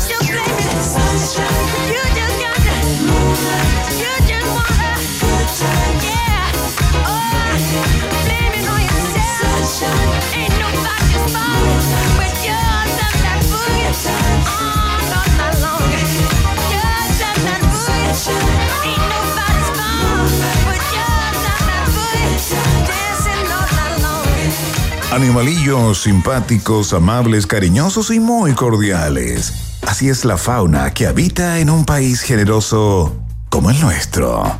Iván, Verne y tú están en la 94.1 Rock and Pop, música 24/7. El día jueves conversamos con la periodista deportiva Grace Lascano a propósito del próximo estreno de su documental Históricas que sigue la epopeya y las hazañas de nuestra selección femenina de fútbol. Ahí nos estuvo contando eh, y nos habló también de la coautora de ese trabajo justamente. Javiera Kurt, quien está en este momento al teléfono para hacer un análisis del partido que acaba de empatar Chile con Argentina en Copa América desde Río de Janeiro. Ella no está en Río de Janeiro, ella está en Santiago, imaginamos, eh, pero queremos que nos entregue su perspectiva respecto a lo que fue este partido. Ella es exfutbolista o futbolista activa o no tan activa. Javiera Kurt, bienvenida a un país generoso. ¿Qué tal? Hola, Iván, mucho gusto. ¿Qué tal? Sí, lo estoy escuchando ahí cuando estuvo la Grace, así que estoy muy al tanto. Ah, claro. Soy, mira, la Grace suele tratar de retirarme y de decir que soy exfutbolista. ¿Ya? Eh, yo digo que soy futbolista todavía, Ya. pero estoy embarazada, entonces estoy retirada de las canchas por el momento. Ah, está en un receso. Claro, tal cual. Llegué a vivir a Santiago justo después de la pandemia. Estuve jugando en segunda división en Valdivia. ¿Ya? Así que sí, desgraciadamente estoy en Santiago y no en Valdivia. Y llegué a vivir a Santiago una semana antes de la pandemia, así que no alcancé a probarme en ningún club acá en Santiago y todo. Y al final ahí con mi novia estuvimos cambiando los planes y, y adelantamos el, el embarazo. Pero pretendo volver a las canchas. sí. Oye, muy bien. Javiera, oye, y está bueno para que le dediques los goles eh, que se vienen, ¿no? Qué rico tener un hijo así para hacer el, el dedito, ¿no? Todas esas cosas que, que hacen los, los- ¿En qué, ¿En qué puesto juegas? Eh, Pregunta la gente en Twitter, Javiera. Hoy, la verdad, yo soy muy fanática de la posición de- del volante carrilero abierto, extremo por la izquierda, que esto, el 4-3-3, nos eliminó del mapa. po. Claro, claro, claro, claro, jugamos claro. bola- Así que generalmente juego o de lateral o de delantera extrema. Eh, muchas veces por izquierda, pero la verdad es que partí jugando por izquierda solo porque había pocas jugadoras que jugaban por izquierda pues. para jugar más. Yo soy diestra, entonces hoy en día que el fútbol es más masivo y hay hartas más zurdas, Claro. he, he ido jugando por la derecha porque si no me quedo sin jugar.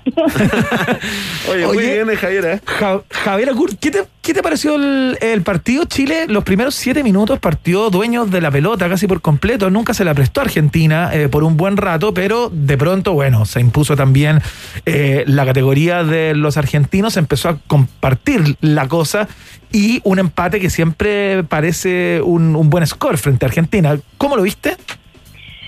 Sí, bueno, me pareció el primer tiempo, y después de estos siete minutos que ustedes muy bien comentaban que, que Chile eh, fue dueño del balón, me pareció que después el primer tiempo estuvo muy muy lento, muy poco poco fútbol, poco poco trabado. Creo que el segundo tiempo estuvo mucho más interesante. Creo que, que Chile también como que retomó un poco el juego, sobre todo después del gol. Ajá. Eh, pero creo que el, el resultado es bueno dentro de todo. A- además de que le achunté a la polla que estoy haciendo con mi equipo de fútbol, así que eso me tiene contenta también. Hubiese preferido un triunfo de Chile de todas maneras. Y me gustó mucho el. Pucha, no quiero decir el gringo, porque. No, dile, gringo, igual se entiende. el- Igual, el, el- el- el chileno inglés.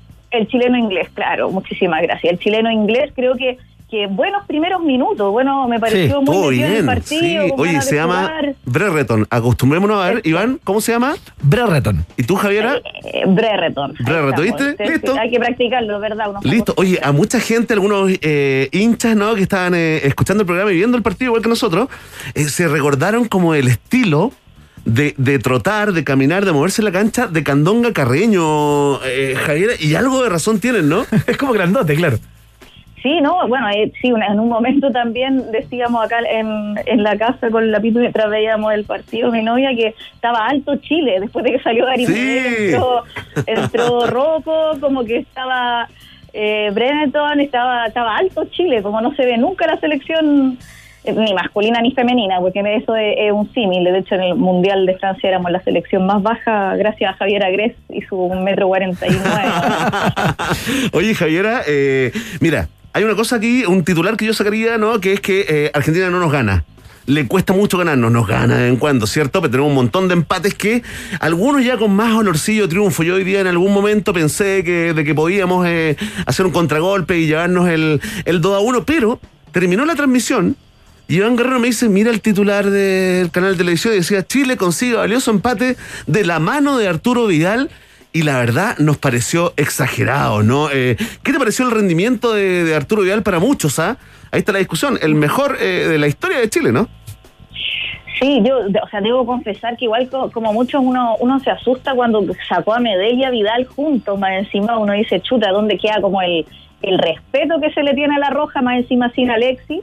Eh, pero creo que, que anduvieron bien el resto de los jugadores. También creo que, o sea, bueno, Vidal, por supuesto, te- no hizo el, el gol de penal, pero participa en la jugada que termina siendo gol. Eh, y tuvo un par de llegadas buenas, pero no sé si es de la mano de Vidal que se consigue Claro, este, sí, este ¿cierto? triunfo. No, no me parece en ningún caso. Es más, yo diría que Argentina lo saca de la mano de Messi porque saca un tiro libre que es de otro partido, porque sabemos que, de- que son penales para él los tiros libres de esa distancia. hasta que se lo hizo, parece tan fácil, Javiera, ¿no? Sí, no, es, es como que como si fuese llegar y pegarle, como que a qué lado la pongo, ¿ves? Pero pero de verdad que, creo que fue más así, creo que Argentina saca el empate de la mano de Messi más que más que Chile de la mano de Vidal. Oye, Javi Gurt, hablemos un poco de lo que viene para la Roja Femenina, que entiendo que está hace algún rato jugando algunos partidos a- amistosos por las eh, Europas. Perdió 1-0 con Eslovaquia y se viene Ale- Alemania, ¿no? Sí, difícil rival que además se, se repite también, último amistoso que juega la Roja antes de Tokio y fue Alemania también el último rival antes de Francia. Así que, no, un rival durísimo, las alemanas son segundas del mundo. Ajá. eh, campeonas de los últimos Juegos Olímpicos, los de Río 2016. Eh, sin embargo, no están clasificadas estos Juegos Olímpicos para que vean lo- lo- la elite de la elite que va a jugar en, Sí, en pues. Tokio. Así, de verdad, lo que logró Chile, esta selección, eh, eh, sigue siendo histórico. Claro. Y, mm, y no, o sea, bueno, es, es un partido difícil. Las alemanas, la verdad, como si pudiésemos hablar un poquito de, de si se puede soñar con ganarle el partido, sí, vienen cambiando el, el, el plantel, vienen con muchas jugadoras jóvenes, de hecho el plantel, con- el- las alemanas perdieron también 1-0, no, no frente a Eslovaquia, sino que frente a Francia la semana pasada, un real un tanto más complejo, pero con una central de 19 años que estaba jugando. El equipo completo de Alemania es de la, de la liga alemana, digamos, no, no están con sus figuras que juegan en el extranjero y, y, y claro, Chile es un equipo que ya le jugó una vez creo que le, ha- le han ido aprendiendo a jugar a los equipos grandes también. Sí, se maneja Eh, mucho, se maneja mucho mejor. Hay buen toque, hay una merma física, podría ser una diferencia física con algunos equipos, pero con buen toque eh, han sabido llegar. El partido con Eslovaquia no fue un mal partido de, de la Roja Femenina.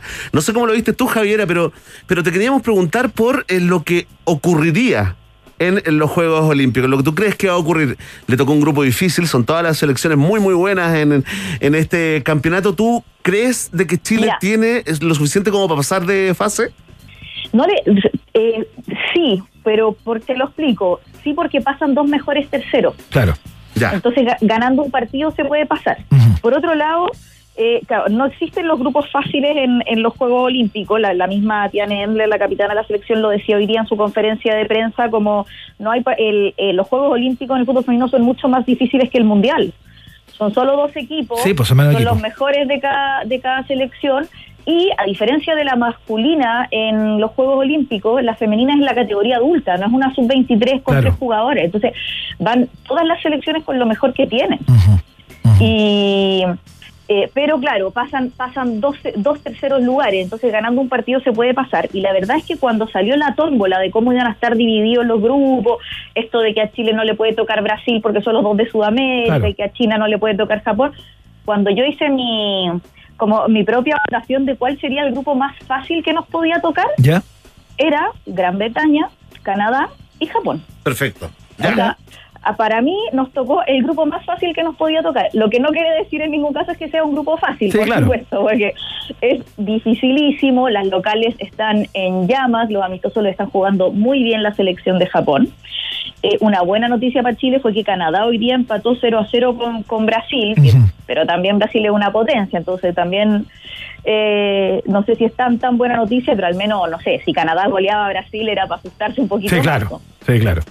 Eh, y creo que es difícil, pero está eso, pues está eso de que ganando un partido eh, de- eh, con tres puntos podéis pasar a la siguiente ronda. Vamos a poder ver el partido mañana, ¿no? Frente a Alemania. El partido de mañana lo da en televisión abierta eh, Chilevisión. Televisión. Si- Sí, si no me equivoco, la- a la además, roja. entiendo ahí, no sé si está bien o mal que nombre marcas, pero entiendo que, que Claro Video lo da online gratuito también para la gente de cualquier compañía de teléfono. Eh, bueno, yo voy a estar comentando Ah, mira. radio amiga, Perfecto. la radio ADN. Ah, Radio Amiga. Radio Amiga, porque hay radios enemigas también, eh, Sí, Javiera. no, sí. yo sé, me, me- lo dije con cuidadito por eso. Muy bien, muy bien. Lo, lo hiciste muy bien, Javiera. No te preocupes.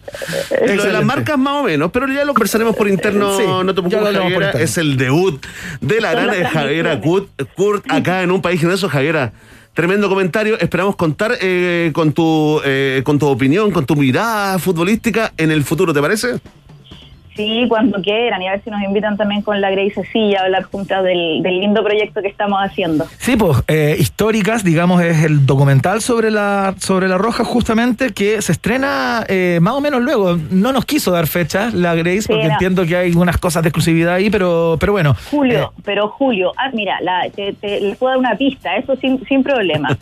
Lo- la selección chilena debuta el 21 de julio eh, contra Gran Bretaña en los Juegos Olímpicos. Antes de eso, ustedes van a poder tener ahí eh, la venta de entrada, va a estar ahí por punto ticket y van, van a tener la- el documental antes de esa fecha, sí o sí. Fantástico, muy bien. Históricas entonces con la epopeya de la Roja femenina, por supuesto. Javier Curte, queremos dar las gracias por esta conversa, que te vaya muy, muy bien. ¿eh? Un placer, cuando quieran. Chao. Gracias, Javiera. Chao, que, chao. que le vaya bien con el embarazo. Muchas gracias. Ya, excelente. Ya, está. Eh, vamos a escuchar. No, no vamos a escuchar nada. Ven, Núñez. Vamos a escuchar, sí. O sea, un te vamos a escuchar a ti, digamos. Por supuesto, Iván Guerrero, porque no basta con el servicio que te entregamos hoy, no basta con haber emparejado la cancha y ser la red que más crece. Con eso aún no basta.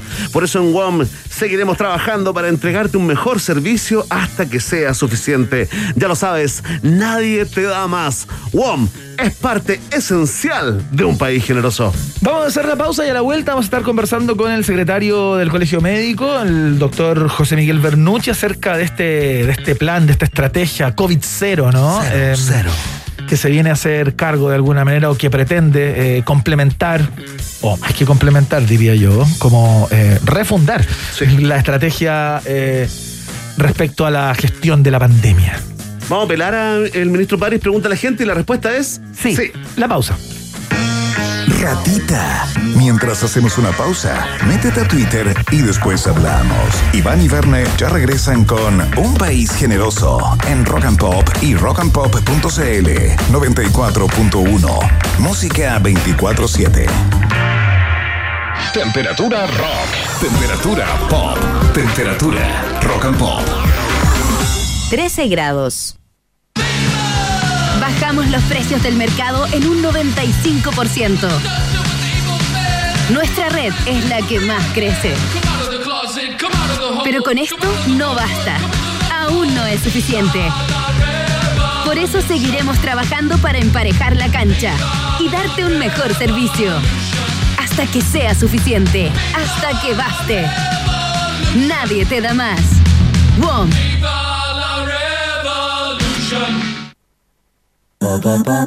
A esta hora, Iván, Verne y sobre todo tú, sí, tú, le dan vida a un país generoso. Con el sello Rock and Pop 94.1, música 24-7.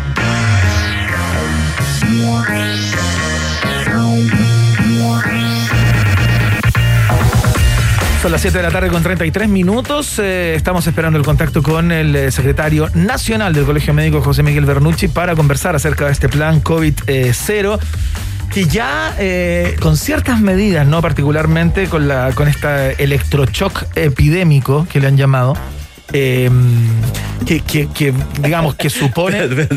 Le cambiaste. Perdón, cortocircuito. No, Dije electrochoc, ¿no? Sí, sí, sí, pero, pero está bien cómo funciona esa biblioteca. Electrochoc es raro lo que No dije. pidamos tanto tampoco, se entendió igual. O sea, algo, electrochoc, algo que no sé, eléctrico. es rarísimo, pero bueno. Sí. Eh, ya están los empresarios eh, hace algunas horas planteando que es una medida demasiado radical, eh, que esto de suspender la actividad económica por tres semanas puede ser un poco un poco mucho. Eh, es la que es la más vistosa y es la que ha generado más ruido, pero queremos conocer el plan en su cabalidad, ¿no? Eh, y ya estamos al teléfono entonces con el secretario nacional del Colegio Médico, José Miguel Bernucci. Eh, doctor, ¿cómo le va? Muy buenas tardes, bienvenido una vez más a un país generoso. Muy buenas tardes, muchas gracias por la nueva invitación. No, gracias a usted. Doctor, ¿cómo está? ¿Dónde lo pillamos en estos momentos? ¿Dónde está No, flojeando? Estoy flojeando, estoy flojeando alegremente en mi casa ya, Ya. después de... Pero ¿por qué está en la casa y no está en el hospital eh, atendiendo gente, doctor? No puedo entender. Con la cara No, llena de risa. Porque hay que te- tener un poco de descanso, un poco. y tal. Se entiende. Oiga, antes que nos metamos en esta, en este eh, plan, ¿no? en esta propuesta COVID-0, eh, ¿cómo está usted en lo personal? Porque lo hemos comentado, fue tema hoy día, y es tema de varios días de este noticiero, doctor, ¿no? Eh, el desempeño de- del, del animador, digamos, Enrique París en el matinal del Minsal.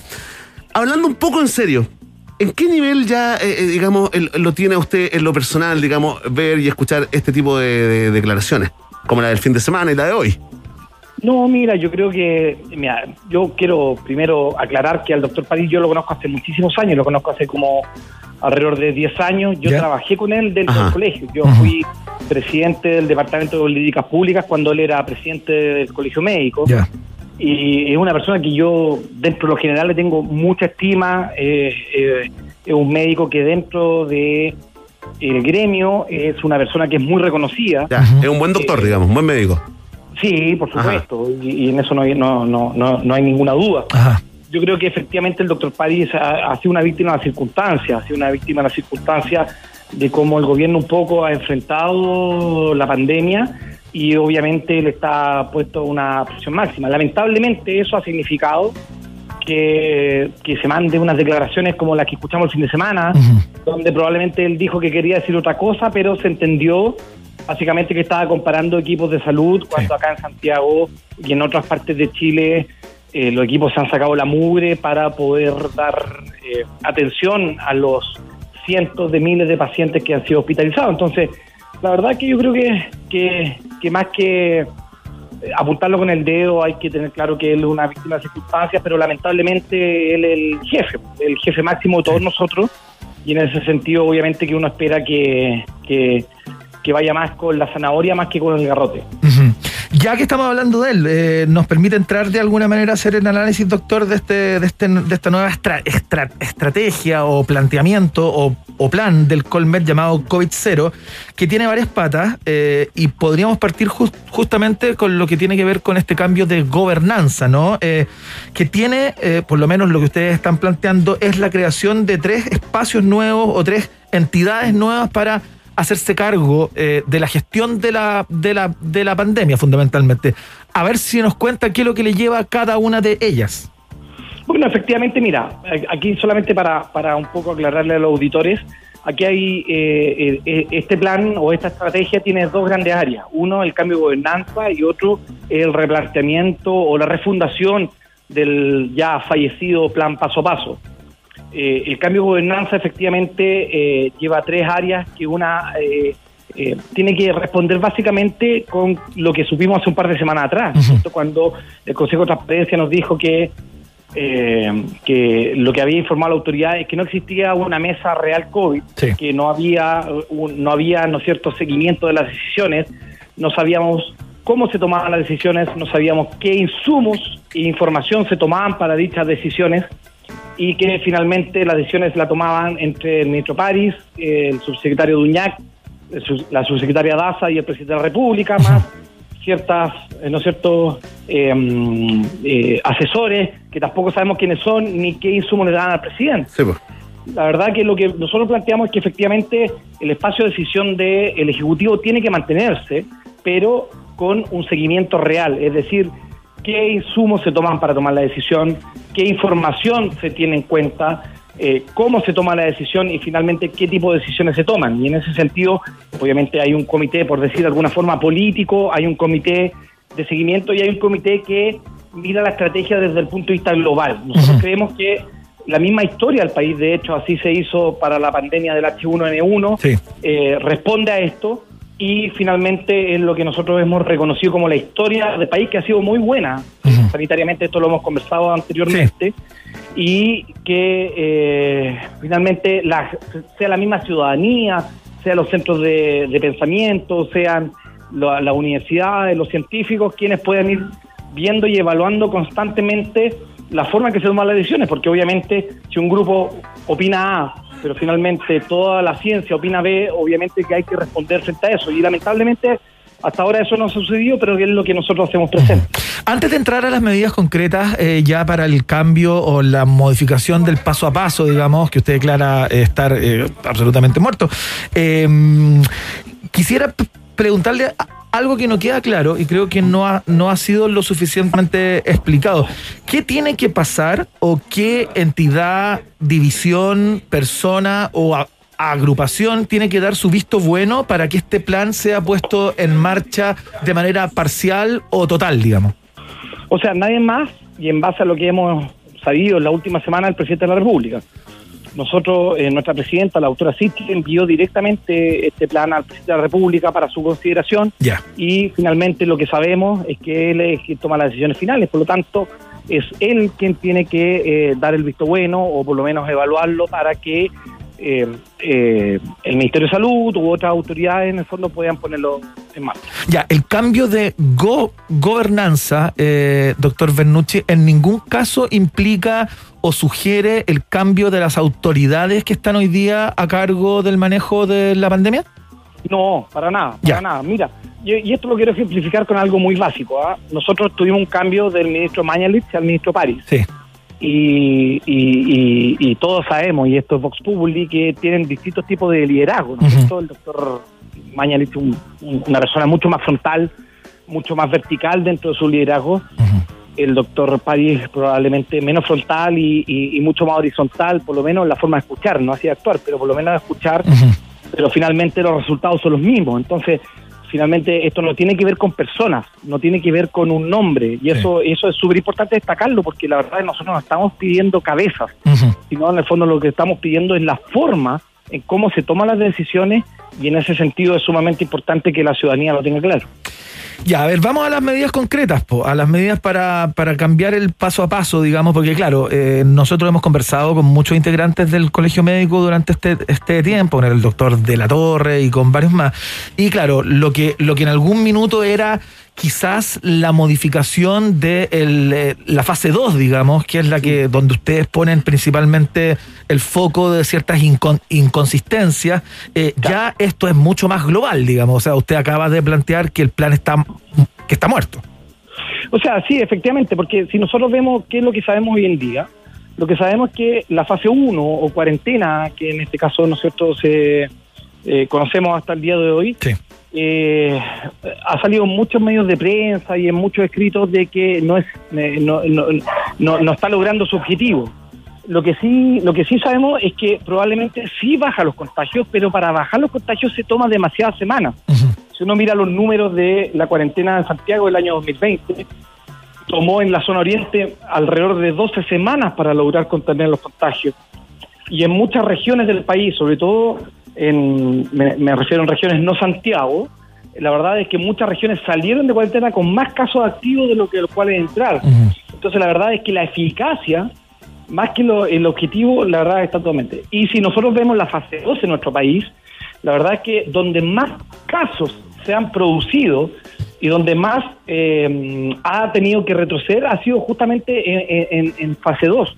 Entonces, la verdad es que frente a esa realidad nosotros replanteamos este asunto porque eh, los países que le ha ido mejor eh, en esto eh, finalmente han tomado la decisión, eh, que es una decisión técnica, guion política, de no vamos a convivir con este virus. Y en realidad tenemos que hacer acciones para, de fondo, tratar de disminuir al máximo la circulación viral. Oiga, doctor. Perdón, es como perdón. Lo, lo global. Sí, eh, le quería preguntar eh, justamente por dos. eh, primero por el concepto de cortocircuito, ¿ah? que, que ya levantó cierta polvorea, sobre todo en el mundo del comercio, ¿no? Si nos puede explicar eh, de qué se trata esto y desmentir de que, de que haya una amenaza solapada de tirar cadenas a los cables y provocar apagones. No, volviendo a los años 80. Sí, claro. los- Un recuerdo, ¿ah? Una- un, su- un Sí. souvenir para, para los ochenteros. Para los mayores de 40. Claro. Oiga, explíquenos de qué se trata esto del cortocircuito que de verdad eh, eh, creó cierto pánico hoy en la tarde. No, es que es, es- yo, ah, o sea, te agradezco, es casi está preparada esta entrevista, pero te agradezco la pregunta. Oiga, ¿le, le llegó el brazo de reina, doctor? ¿Cuál? ¿Cuál? ¿El que le mandamos? Ah, no, no, no, no, Ah, no, ya, no, a no, llegar. no No le debe llegó. venir el camino. Ok, No, mira, te, agrade- te agradezco la pregunta, Verne, porque en realidad es justamente totalmente al contrario de lo que lo que han dicho algunas eh, asociaciones o, o de producción, sobre todo en redes sociales, porque justamente lo que busca es cortar lo más rápido posible el alza de casos para justamente generar una apertura lo más precoz posible. O sea, si, si vemos lo que pasa, lo que no ha pasado en Santiago, por ejemplo, y sorry que a los auditores que son fuera de Santiago, pero, pero si vemos lo que ha pasado en Santiago, justamente el año pasado nos demoramos 12 semanas en poder salir de cuarentena. Este año nos demoramos alrededor de entre 8 a 9 semanas en la zona oriente, porque no hay que olvidar que la zona sur y la zona eh, surocci- eh, suroriente todavía está en cuarentena y lleva más de 16 semanas en cuarentena. Claro. Si nos acordamos también de regiones, el año pasado Magallanes estuvo prácticamente cinco meses en cuarentena, es decir, alrededor de entre 16 a 20 semanas. Entonces, la verdad es que lo que busca el cortocircuito es dar un shock de movilidad para justamente salir rápidamente de esta alza de casos. Esta alza de casos lo que va a producir es una baja en la hospitalización, una baja en la ocupación de camas UCI y finalmente un alivio momentáneo en el resto. Bajar la cifra en el fondo de una manera radical, aunque hoy día escuchaba a la microbióloga eh, Claudia Savera, doctor, y, y- y manifestaba que eh, las cuarentenas así como están, ya no sirven. Eh, ¿Usted comparte esa opinión un poco radical? Es que totalmente, porque la cuarentena como la conocemos hoy en día es la es el símil a la fase 1 que conocemos hoy día en el plan paso a paso. Ya, esto sería, una- el cortocircuito sería un cierre total donde eh, logremos convencernos. Sí, pero un cierre de la actividad económica, entiendo, doctor. ¿Por qué no, Y de la movilidad también. no explica quizás los alcances que tienen estas tres semanas de shock, digamos? Son, son tres semanas donde lo que nosotros hemos señalado en el plan, y así lo han hecho los países que le ha ido relativamente bien dentro del manejo de la pandemia, Ya. donde dejamos efectivamente todo lo que sea necesario para sobrevivir. Es decir, en el fondo, abastecimiento de alimentos, atención eh, de, de salud, ¿Ya? pero todo lo que nuestro país ha adscrito como empresas de primera necesidad, y en esto quiero remarcar las cremillas, digamos, hacia cada lado, eh, en realidad tenemos que dejarla fuera. Te pongo un ejemplo, solamente eh, la autopista Vespucio Oriente, que se va a inaugurar en tres años más, jamás ha cerrado en ninguna cuarentena. La verdad es que uno se puede cuestionar si una autopista que se va a inaugurar en tres años más puede cerrar 15 a 21 días eh, con el objetivo de bajar en el fondo los niveles de contagio y finalmente, o sea, que se entregue entre tres años más y tres años 15 a 21 días más.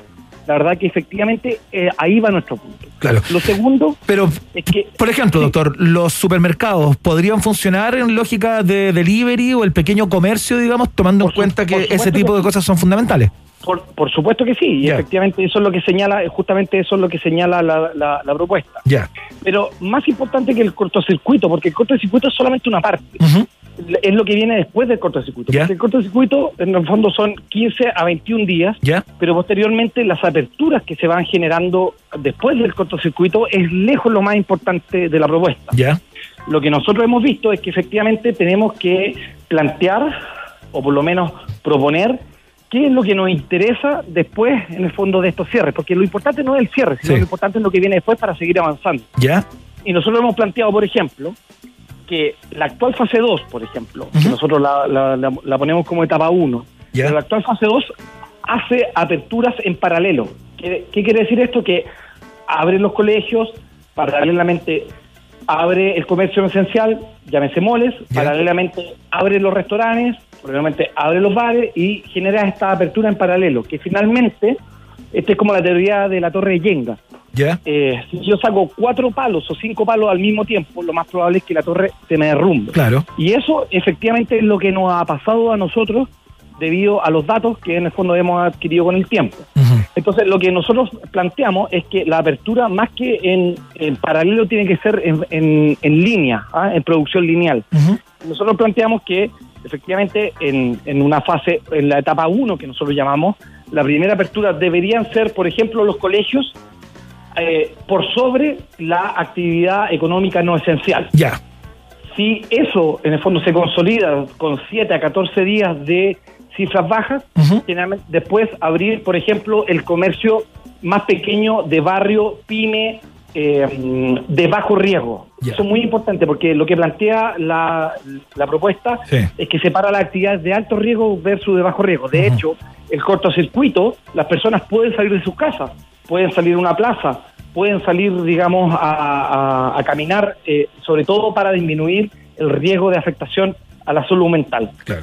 Y finalmente, todas las actividades de mediano y alto riesgo que se vayan generando, que son principalmente los espacios semicerrados y cerrados, se vayan abriendo en, en forma, no en paralelo, en las diversas etapas, hasta llegar a lo que nosotros hemos llamado, ¿cierto?, una burbuja territorial, que una comuna, una región, podría decir, he alcanzado niveles tan buenos que, de hecho, se liberan todas las restricciones sociales, incluyendo mascarillas, para poder eh, activar. Porque la circulación viral es tan baja, fue tan exitoso el plan, que finalmente Claro. se pueden realizar todas las actividades. Oye, doctor Bernuche, se nos acaba el tiempo, pero están esperando como el llamado del, del MinSal hoy día. Algo comentó el, el ministro Pari en el matinal eh, de que habían recibido esto, tuvo unas palabras de buena crianza. Eh, ¿Hay una fecha de vencimiento para esperar eh, esa convocatoria? O sea, la, la verdad que la propuesta está. Nosotros lo que esperamos con los, en, en los siguientes días es ir socializándola con los distintos actores. De hecho, esperamos presentársela a la, a la CPC, esperamos presentársela a la SOFOFA, porque finalmente eh, eh, esperamos presentársela y compartirla con el Colegio de Profesores, con los diversos gremios, eh, trabajadores de la salud, etcétera, porque nosotros creemos que en base a la evidencia y en base a lo que sabemos hoy en día, después de un año, casi un año y medio de pandemia, finalmente esta propuesta es la que eh, nos desmitifica, ¿no es cierto?, esta realidad entre economía y salud. Que finalmente siempre se ha puesto como, como en un choque, ¿no es cierto?, como, como en trenes que van en vías distintas. Pero la verdad es que la mejor forma de recuperar la economía, la mejor forma de recuperar la libertad de las personas es controlando la pandemia. El secretario nacional del Colegio Médico está ahora explicando eh, los alcances de cada uno de los eh, de los postulados de este, de este, de este plan COVID-0, ¿no? Que presentó el Colmed en el día de, de hoy y que espera la respuesta eh, del presidente justamente para ver cómo implementarlo o en qué medida, bajo qué condiciones. Doctor, le queremos dar gracias. ¿Quiere mandarle saludo a alguna prima, a alguien? ¿O está bien así? No, quiero mandar un saludo a mi señora, a mis hijos, a los hijos de ella y espero el brazo reina. Fantástico. Excelente. Se confirma, no le ha llegado el brazo No le ha reina al nuevamente, doctor ¿ah? Mendocha. Muy bien. Que le vaya muy bien, doctor. Muchas gracias. ¿ah? Igualmente, un abrazo a ambos. Chao, hasta luego. Ahí está. Eh, mira. ¿Viste? Cortó, cortó nomás. Cortó no. Sí, pues, sí, ya está. Ya está bueno ya. Mira, justamente eh, nos llega un pedido de, de, de canción Enrique-París. ¿Ya? Mira. ¿Qué canción pidió Enrique-París? Mira, pidió después de escuchar No, el. guion bajo bajo, ¿ah? Guión- Guión bajo bajo. Pidió Danger Zone, fíjate. Oh. Después de escuchar la propuesta del Colmet de Kenny Loggins. Acá en la Rock and Pop.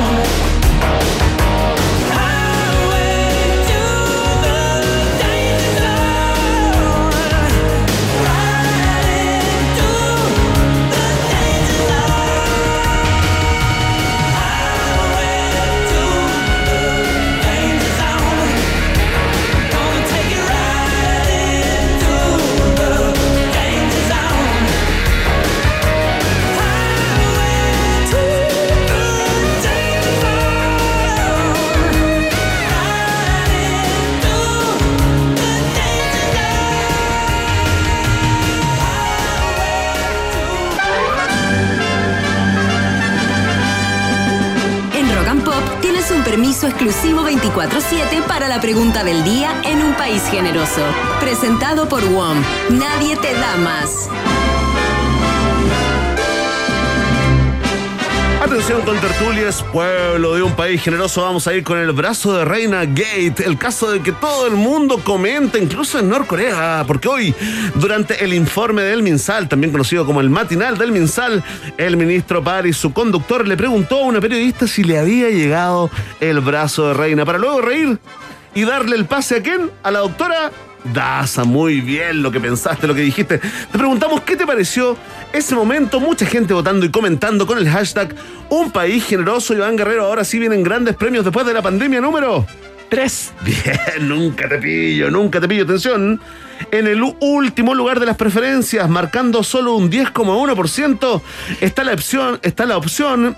El ministro complicó a la periodista más arriba con un 13,3% de los votos. En tercer lugar, la gente que dice, me pareció chistoso, me reí fuerte, con un 20,8% de los votos. Iván Guerrero en segundo lugar está la gente que dice, me pareció indolente con las víctimas. Y en primerísimo primer lugar, marcando mayoría absoluta, 55,8% de las preferencias, la opción, el ministro París está mal enfocado y debe irse. Quiero agradecer rápidamente a Paulina Troncoso, ¿Qué te importa? Claudio 1974.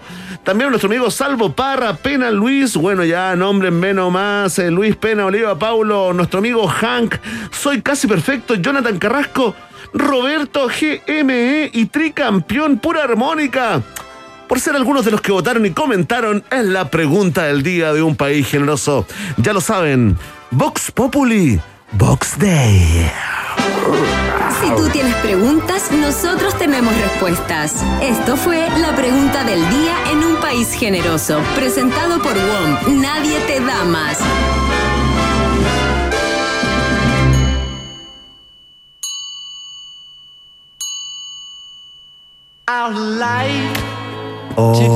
Ahí está, esa era la canción justamente del concurso de hoy. Les recordamos que entre lunes y viernes vamos a estar regalando un pack de cervezas artesa- arte- artesanales, digo, indomable.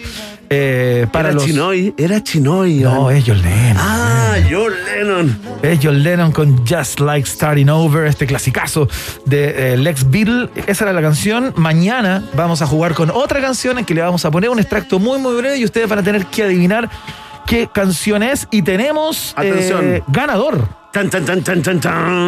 Se gana un año de cerveza. Le vamos a pedir que deje abierto su Instagram para comunicarnos con él de inmediato y contarle que se ganó en el concurso de día lunes un pack de cerveza artesanal indomable eh, para él. Se trata de Pablo64-G. A- arroba Pablo64-G. Pablo David González Nievas. Pablo David González Nievas, tú eres el ganador de nuestro concurso para los padres generosos de este país. Exactamente, concurso de día lunes. Mañana lo hacemos nuevamente, por supuesto, para que se lleve otro papi.